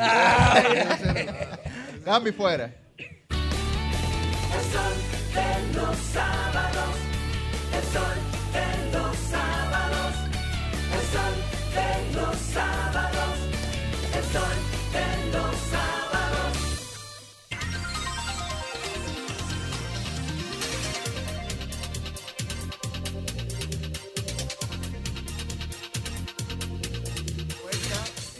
El Sol de los Sábados, cumpliendo cinco años desde la Dirección General de Aduanas. Primer programa especial. Primer programa especial Primero de fuera muchos. de la cabina, pero pesan. es el primero de muchos. Como diría así es. Jennifer, estamos cambiando. Yo prefiero transformarme, pero en ese sentido, en ese sentido, ahora tenemos eh, la entrevista con el vicecanciller de la República. No le diga que le digan así, ¿verdad? no le gusta que le digan así, sino viceministro de Relaciones Exteriores. Yatzel. Yatzel. Amigo y Yatzel- fundador. Este Román, que es fundador y amigo del programa. Buenos días, Yatzel. Muy buenos días y ante todo felicitando a todo este equipo del Sol de los Sábados. Sin embargo, le estaba comentando ahora a Pedro con bastante jocosidad el hecho de que buena parte de nosotros con el pasar de esta media década nos han salido más canas, algunos hemos subido de peso y demás. Ey, pero, ey. pero el que está roca es don Antonio, pues yo lo vi más joven. igual, Sí, no, Antonio pero- parece mi hermano chiquito. Increíble. Es- Eh, Doña Monse va a parecer hijo suyo, ese hombre está rejuveneciendo tanto. No, no, bájale algo que Doña Monse también se ve muy bien. Y tenemos otra invitada Así es. Bueno, sí, eh, Yuri, también saludar los cariños y agradecimientos que hacen llegar al equipo, a la alcaldesa eh, Carolina Mejía y a su directora de comunicación Elizabeth Mateo, quien hizo llegar un desayuno y también bien. un arreglo de globos, Pedro. Hay desayuno. Yo, Antonio, un pastelito También saludar a integrantes de la familia de este Sol de los Sábados, nuestra querida amiga Jessica Escolástico, Ay, sí. esposa Jessica, de dura. Ernesto Jiménez. Besotes, Jessica. Sael La verdadera maestra. A mi esposo. Sael Abreu, que desde temprano también está aquí apoyando este programa especial. Ese sí es bueno. Y mi cigarro, ¿sabes? Ese sí es bueno. Pero mi cigarro. Y saludar también a una persona que además de ser funcionaria es amiga, es amiga de todo este equipo. Se trata de Suedi León Jiménez, Suedi, es una amiga. directora, directora de Diablo, comunicación, directora de comunicación de la Diablo, Junta Central. Electoral y que pasó a hacernos un saludito personal a este Dream Team de la radio. Ay, los hombres no le mandan flores, entonces. Lo mejor que pudo hacer Jennifer fue traer a Yatzel, Efectivamente, que feliz con Suave. es mi amigo del alma y escogidista igual que Ernesto. Tenemos una buena- Nosotros, los Jiménez somos Algo- buenos, pero Los Jiménez somos buenos. mejor. Que yo Exacto. quiero. ustedes. Tú también eres cogidita, Liz. liceísta, todo el Ah, tiempo. pues entonces algo súper bueno. Liceísta, sí. Pues súper contenta de estar aquí, chicos. Felicitarles por estos cinco años. Mis Estas flores que felicitaciones quiero, también ¿tú a? Jennifer Así Peguero. que Esa toleta de. ¿Se puede decir toleta o tolete? No se puede decir. No, ¿y cómo es? Esa mega productora. Esa mega productora. productora. Pedro, ¿y esta flor blanca qué te Así parece? es que yo cojo flores.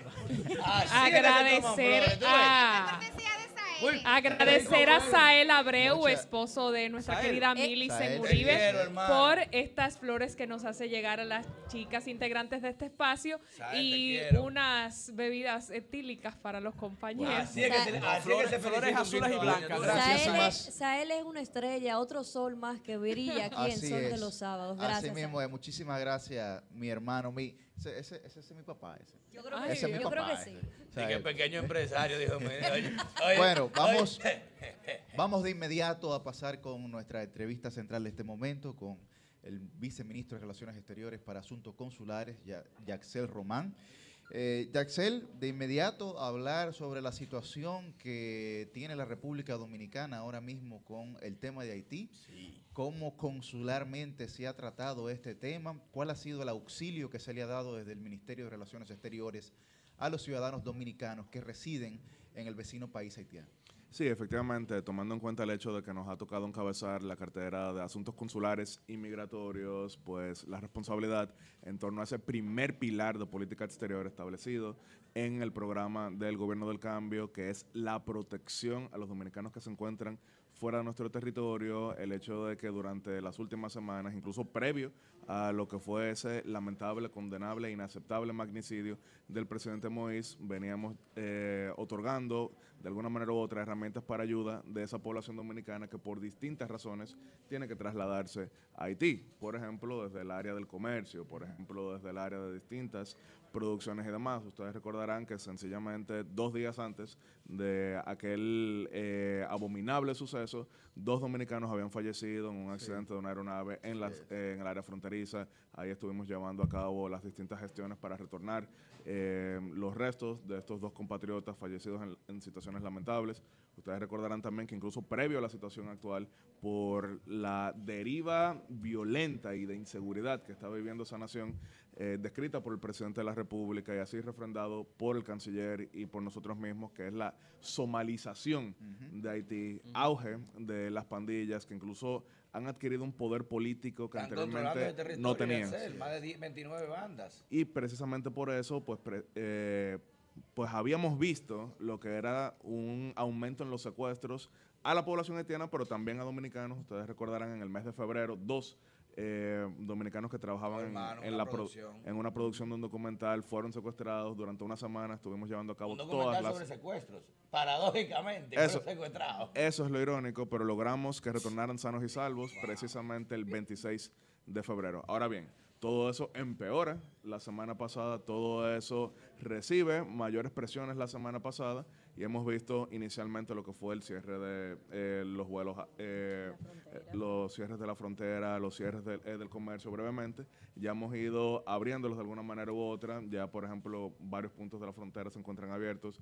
El transporte del GLP se encuentra abierto. Ya más operaciones comerciales aéreas se encuentran abiertos. Ustedes vieron la resolución de la Junta de Aviación Civil que Sí. estableció el procedimiento para la autorización de los vuelos que fuesen a entrar a República Dominicana y el protocolo para extranjeros que trabajan en empresas de capital dominicano que pudieran retornar. Una pregunta y otro tema también que te Claro. y más que me has ayudado bastante con ese tema con diversos casos, pero eh, para el conocimiento general, tú sabes que ahí tenemos aquí una población venezolana eh, que a raíz de la situación política de su país ha tenido que emigrar y allá muchos de ellos que están incluso aquí localizados tienen imposibilitado poder viajar a su propio país porque tienen pasaportes vencidos, porque allá no les renuevan, porque allá no hay facilidades lamentablemente para, para gestión de gobierno como sacar un acta que aquí se puede hacer. Y entonces tienen una condición quizás eh, que le imposibilita poder eh, regularizar su estatus aquí. ¿Cómo usted está trabajando ese tema de que si no puedo viajar, eh, si me pueden dar una visa por aquí, o puedo solicitar un caso, o cómo se maneja eso? Porque de verdad que hay muchos venezolanos que están pasando mucho tema, mucho tema con esto. Hay 116 mil venezolanos en la República Dominicana. 116.000. Ese, ese es el último número que De genera 25 cierto mil en dos años. Ese es el último número que genera cierto nivel de consenso. Eso fue levantado precisamente por la Dirección General de Una Migración. población importante. Efectivamente. Ahora bien, les explico. En enero de este año, el Ministerio de Relaciones Exteriores, junto al Ministerio de Interior y Policía, que es el rector de la política migratoria, ya que la Dirección General de Migración les reporta eh, directamente, emitimos una resolución para el proceso de normalización del estatus de los nacionales venezolanos en República Dominicana. Esto en estatus de trabajadores o de estudiantes, para que puedan recibir sus eh, respectivos visados y finalmente sus Pero en el país o tienen que viajar. a eso vamos. ¿Qué sucede? Eh, generalmente los procesos consulares, valga la redundancia, se llevan a cabo en los consulados. Exacto. Ahora bien, esta es una situación completamente excepcional. Es una situación que no se compara con ninguna No, otra en la país, región. hermano. Y para estas personas que llegaron posterior al éxodo del 2014 en adelante, pues les otorgamos la dispensa de poder hacerlo en Excelente. República Dominicana. Excelente Eso genera medida. muchas presiones, obviamente, porque ¿qué sucede? A diferencia de migración, que está acostumbrada a recibir una cantidad considerable de Ustedes no gente, están acostumbrados a recibir gente. y hemos tenido que llevar a cabo varias reformas para recibir esta cantidad Pero, de personas. eh, entonces, ¿eso se puede hacer directamente allá en el ministerio? No es en el ministerio.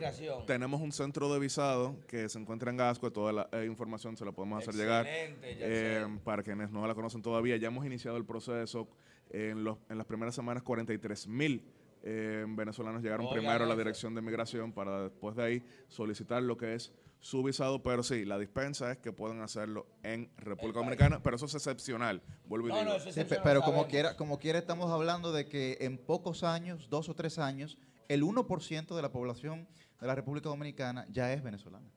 Y eso... Estamos hablando de más de 100 mil personas. Sí, es verdad, el dato. 1% ya, Jaxel, ya- ¿habrá algún tipo de seguimiento a esa población en cuanto a perfiles profesionales, Sí. por ejemplo, para hasta utilizarlos en favor del desarrollo de la República Sí, se le está dando todo el seguimiento posible. Tenemos lo que es el Consejo Nacional de Migración, en el que participamos varias agencias gubernamentales, pero también invitamos a la sociedad civil, también invitamos al sector empresarial, efectivamente, para dar un seguimiento más efectivo. También te- tenemos que decir que hay una depuración de vida con participación Excelente. triple de el DNI, de la Procuraduría General de la República, pero también de Interpol. Sí quería mencionar, porque Pedro hizo referencia a esto, el hecho es que una cantidad considerable de venezolanos tienen sus pasaportes vencidos Sí. y con Sí, sí, imposibilidad Y no puede de renovarlo ren- porque ya no se lo de- renovarlos. Entonces, dentro de la resolución hubo otra dispensa que es el reconocimiento eh, momentáneo de estos pasaportes para hacer dichas operaciones. Pero quiero poner mucho énfasis, lo he mencionado en tres ocasiones previas. Esto es algo que no puede considerarse mínimamente normal. Esto es algo indeseable desde el punto de vista de lo que está pasando, porque lo que queremos es siempre la paz en la región, la estabilidad en la región, la democracia en la región. Les mencioné el primer pilar de política exterior, que es la protección a los dominicanos, pero el tercero es la promoción y defensa de la democracia y de los derechos humanos. Y aprovecho para mencionarlo, tenemos que hacerlo. En estos días hemos visto muchas situaciones que ustedes mismos han hablado en el, sí. programa, ustedes mismos han hablado en sus redes y eh, a través de quizás hasta los grupos de WhatsApp lo vienen ponderando, pero República Dominicana, si bien queda mucho por hacer para alcanzar nuestro verdadero potencial, pero tenemos que sentirnos satisfechos de que hemos alcanzado un nivel de estabilidad democrática que muchos otros quisieran. República Dominicana tiene un nivel de Desde paz y concordia que muchos otros Para la región desearían. fuego. Un la país, región del fuego, mira cómo estamos nosotros. Gracias a Dios, Señor, que hay estabilidad. Pero Un país, y Yatzel, bueno que decir que lo hemos quisiera- alcanzado desde hace décadas. Claro. Es- Efectivamente. Es, un Sí, logro sí, del sí. pueblo dominicano. Efectivamente, es un logro del pueblo dominicano. Y aquí, un por país ejemplo, que quisiera alguna estabilidad democrática o algún tipo de democracia, según la opinión de algunos, dependiendo eh, de cuál sea la misma, es Cuba. La posición de la Bueno. Cancillería al respecto, o tuya como analista internacional, que nos pudieras Sí. dar. Sería de interesante esta la lectura. posición del Estado Sí, dominicano. efectivamente, porque ya como analista lamentablemente no puedo estar aquí. Suedi se quejaba de que no le cojo las llamadas últimamente, Jen- Jennifer también. Pero la posición del Estado Dominicano es la misma, siempre apostando a la paz, a la concordia, al respeto a los derechos humanos y a todo tipo de diálogo y conciliación que apunte a lo que sea esta paz que vuelvo y digo, aquí a veces tomamos por sentado. Porque yo me encontraba aquí mismo en el programa el día 4 de julio de 2020 con toda la pasión que generaba las elecciones del día siguiente. ¿Y qué sucede? Con Yuri aquí estuvimos debatiendo duramente, pero terminó el programa y Yuri y yo nos dijimos, bueno, que gane el mejor mañana. Y ganó el mejor. Pero... ganó- Yo, yo, le, yo le dije a Yachel que ganara el que más votos sacara. Lo del mejor bueno, lo dijo él. Bueno, pero efectivamente, lo que quiero dejar Él no dicho puede con- decir otra Lo que cosa. quiero dejar Que dicho se con expresó eso. la voluntad del pueblo dominicano. Eso es muy valioso. se reconoció el triunfo en la misma noche, se hizo un traspaso de mando pacífico. y es. tengo que, tengo que mencionar el traspaso de mando pacífico, que sucede que en algunos países eso no es nada menos que un milagro. Sí. Y puede parecer hipérbole, pero hay lugares donde todavía eso no se ha visto. En la misma República Dominicana, entre 1878 y 1978, 100 años, un siglo, no se vio algo así. Y ya República Dominicana, si bien quizás no es lo más frecuente, pero ya es algo aceptado. Lo hemos visto 78, 86, 96, 2000, 2004 y lo volvimos a ver 2020. Así que, vuelvo y digo, República Dominicana es un país que... El por la- 2007 venció el Estado. bueno, Ah. pero eso, fue una- eso fueron, una- eso el- fueron unas primarias. En el 2012 fue que hubo- Pero lo que sí quiero decir es lo siguiente. República Dominicana es un país que participa en la comunidad internacional, que quiere aprender de buenas prácticas en la comunidad internacional, Así pero es. también es mucho lo que podemos mostrar y aportar en la comunidad internacional. Milicen de este lado, un saludo, Jaxel. Esperamos que el próximo programa especial lo podamos hacer entonces en la Cancillería y analizar con esta pasión que caracteriza a este equipo Al cuello. la realidad Y- y internacional. bueno allá. Hablando de, canciller. hablando de eso, el tema de Haití, eh, que es un tema que por supuesto impacta a la República Dominicana, le hemos ido dando seguimiento Y vemos cómo la, la policía haitiana en varias ruedas de prensa que ha dado esta semana ha insistido en colocar en el imaginario de la opinión pública el hecho de que en República Dominicana fue donde se hizo Peligroso, la primera reunión que tendría como eh, meta planificar el magnicidio. A propósito de que la prensa colombiana, por otro lado, de manera bastante eficiente, cita con fotos y videos que aquella primera reunión tuvo raíz en Colombia. A raíz de eso, ya se le ha escuchado a algunos analistas que han demandado que el Estado dominicano juegue un papel más activo y que participe de las investigaciones, así como ha hecho Colombia y así como ha hecho Estados Unidos. Efectivamente, República Dominicana es uno de los países, o pudiéramos decir, el país que tiene el mayor interés en que todo esto se esclarezca y que contribuya de alguna manera u otra con paz posterior. Ahora bien, no es lo mismo actuar desde Bogotá que actuar desde Santo Domingo. No. Las declaraciones aquí tienen un nivel de impacto que trasciende, no lo, trasciende lo que sucede dentro de nuestro territorio, así que hay que ser muy prudente con ello. Ahora, yo sí quiero aprovechar para decir lo siguiente, aunque desde el Estado Dominicano tenemos que ser muy prudentes con todo lo que está pasando, yo sí quiero hacer el llamado al- a, la prensa, a los medios, a través de ustedes, a que sean lo más analíticos posible, como lo están siendo, a que sean lo más críticos posible, como lo están siendo, y a que motiven a que se lleve a cabo esta discusión más allá de lo que es el Estado Dominicano, porque somos todos los que nos vemos afectados cuando suceden este tipo de cosas. Y quiero mencionar algo. Muchos países, lamentablemente, por situaciones que no viene el caso analizar ahora, ya pues, eh, Pedro lo ha hecho a lo largo de muchos años, eh, se han cansado de lo que sucede en Haití. Pero si hay un país que no puede jamás cansarse de Haití, es República Dominicana. Compartimos una Si isla. nos cansamos nosotros, nos cansan ellos. Efectivamente. Así que muchas veces tenemos que, tenemos que dedicar tiempo, que frustra, porque tenemos nuestros problemas, pero tenemos que dedicar seria atención a lo que sucede en Haití, llamar a acción en la comunidad internacional. Eso es lo que estamos haciendo. Vimos la semana pasada en el Consejo de Seguridad de las Naciones Unidas cómo República Dominicana respaldó el pedimento de que haya asistencia militar en Haití. Eh, lamentamos el hecho de que fue una reunión a puertas cerradas. Así es. Bueno. Así es, así es. Efectivamente, nada lo, lo lamentamos, pero República Dominicana es un actor de peso, es un actor importante y así estamos actuando. Esa es Pero nuestra nunca política será la exterior. solución al problema. Efectivamente. Nunca República Dominicana podrá constituirse ni en viabilidad, ni en soporte, ni en referencia de la solución al problema haitiano que depende Yo de quiero la esa, comunidad esa misma, ese mismo desprendimiento cuando tú analices la realidad Ni de podemos- Cuba, ¿eh? No, que es el pueblo no, cubano no el que decide. una ¿eh? cosa con otra. Ni podemos aceptar que entes foráneos intenten responsabilizar a la República es Dominicana de la tragedia haitiana. Y causar desestabilización entre los dos pueblos. Jackson, brevemente, ¿cuál es la posición de República Dominicana en cuanto a Venezuela? ¿Reconocemos a Guaidó? No tenemos, ¿Reconocemos relac- a Maduro? no tenemos relaciones diplomáticas con gobierno en Venezuela. pero, no, pero ¿reconocemos a Guaidó o a Maduro? O sea, no hay, no Llega- hay ninguno. llega- Llegamos a reconocer a Juan Guaidó, sin Ya embargo, eso el cesó, mandato en la. Asamblea Nacional cesó al Así inicio de es, este año. es. Pero República Dominicana quiere ser parte de la solución. Participamos en el Grupo de Lima, participamos en el Grupo de Contacto, participamos en lo que es el proceso de Estocolmo, porque lo que queremos, vuelvo y digo, es la paz en la región. Y vamos a participar en un desayuno ahora. Bueno. Señores, la verdad es que queremos agradecer a todas las personas que nos apoyaron en este aniversario, en este quinto aniversario, quinto de muchos que vienen por ahí. Bien. Agradecer a Un todos nuestros caray. invitados y agradecer a la Dirección General de Aduanas por permitirnos utilizar ese espacio como plataforma para este quinto aniversario. La armadora. Agradecer, agradecer también a Suedi León Jiménez, directora de comunicación de la Junta Central Electoral, que se apersonó. Te hicimos madrugar hoy. Los cogedistas somos buenos todos. León Jiménez, eso suena Jennifer como a sabe- dinero. Jennifer sabe lo que significó Escogidita para mí estar aquí a esta hora. Pero el tercer aniversario lo podemos hacer en una de las sedes de la Junta. El sexto. sexto, El el sexto. sexto. El sexto. Muchísimas gracias a todo el equipo de producción también que se esforzó bastante para que, al equipo técnico, para que el día de hoy pudiéramos llevar a cabo este programa desde la Dirección General de Aduanas. Gracias nueva vez a su director, Eduardo Sanz Lobatón. Gracias a Antonio Espallá, presidente de RCC Media. Gracias a Doña Monsi. Gracias a todos ustedes que nos honran eh, viéndonos y escuchándonos todos los sábados. Cambio fuera.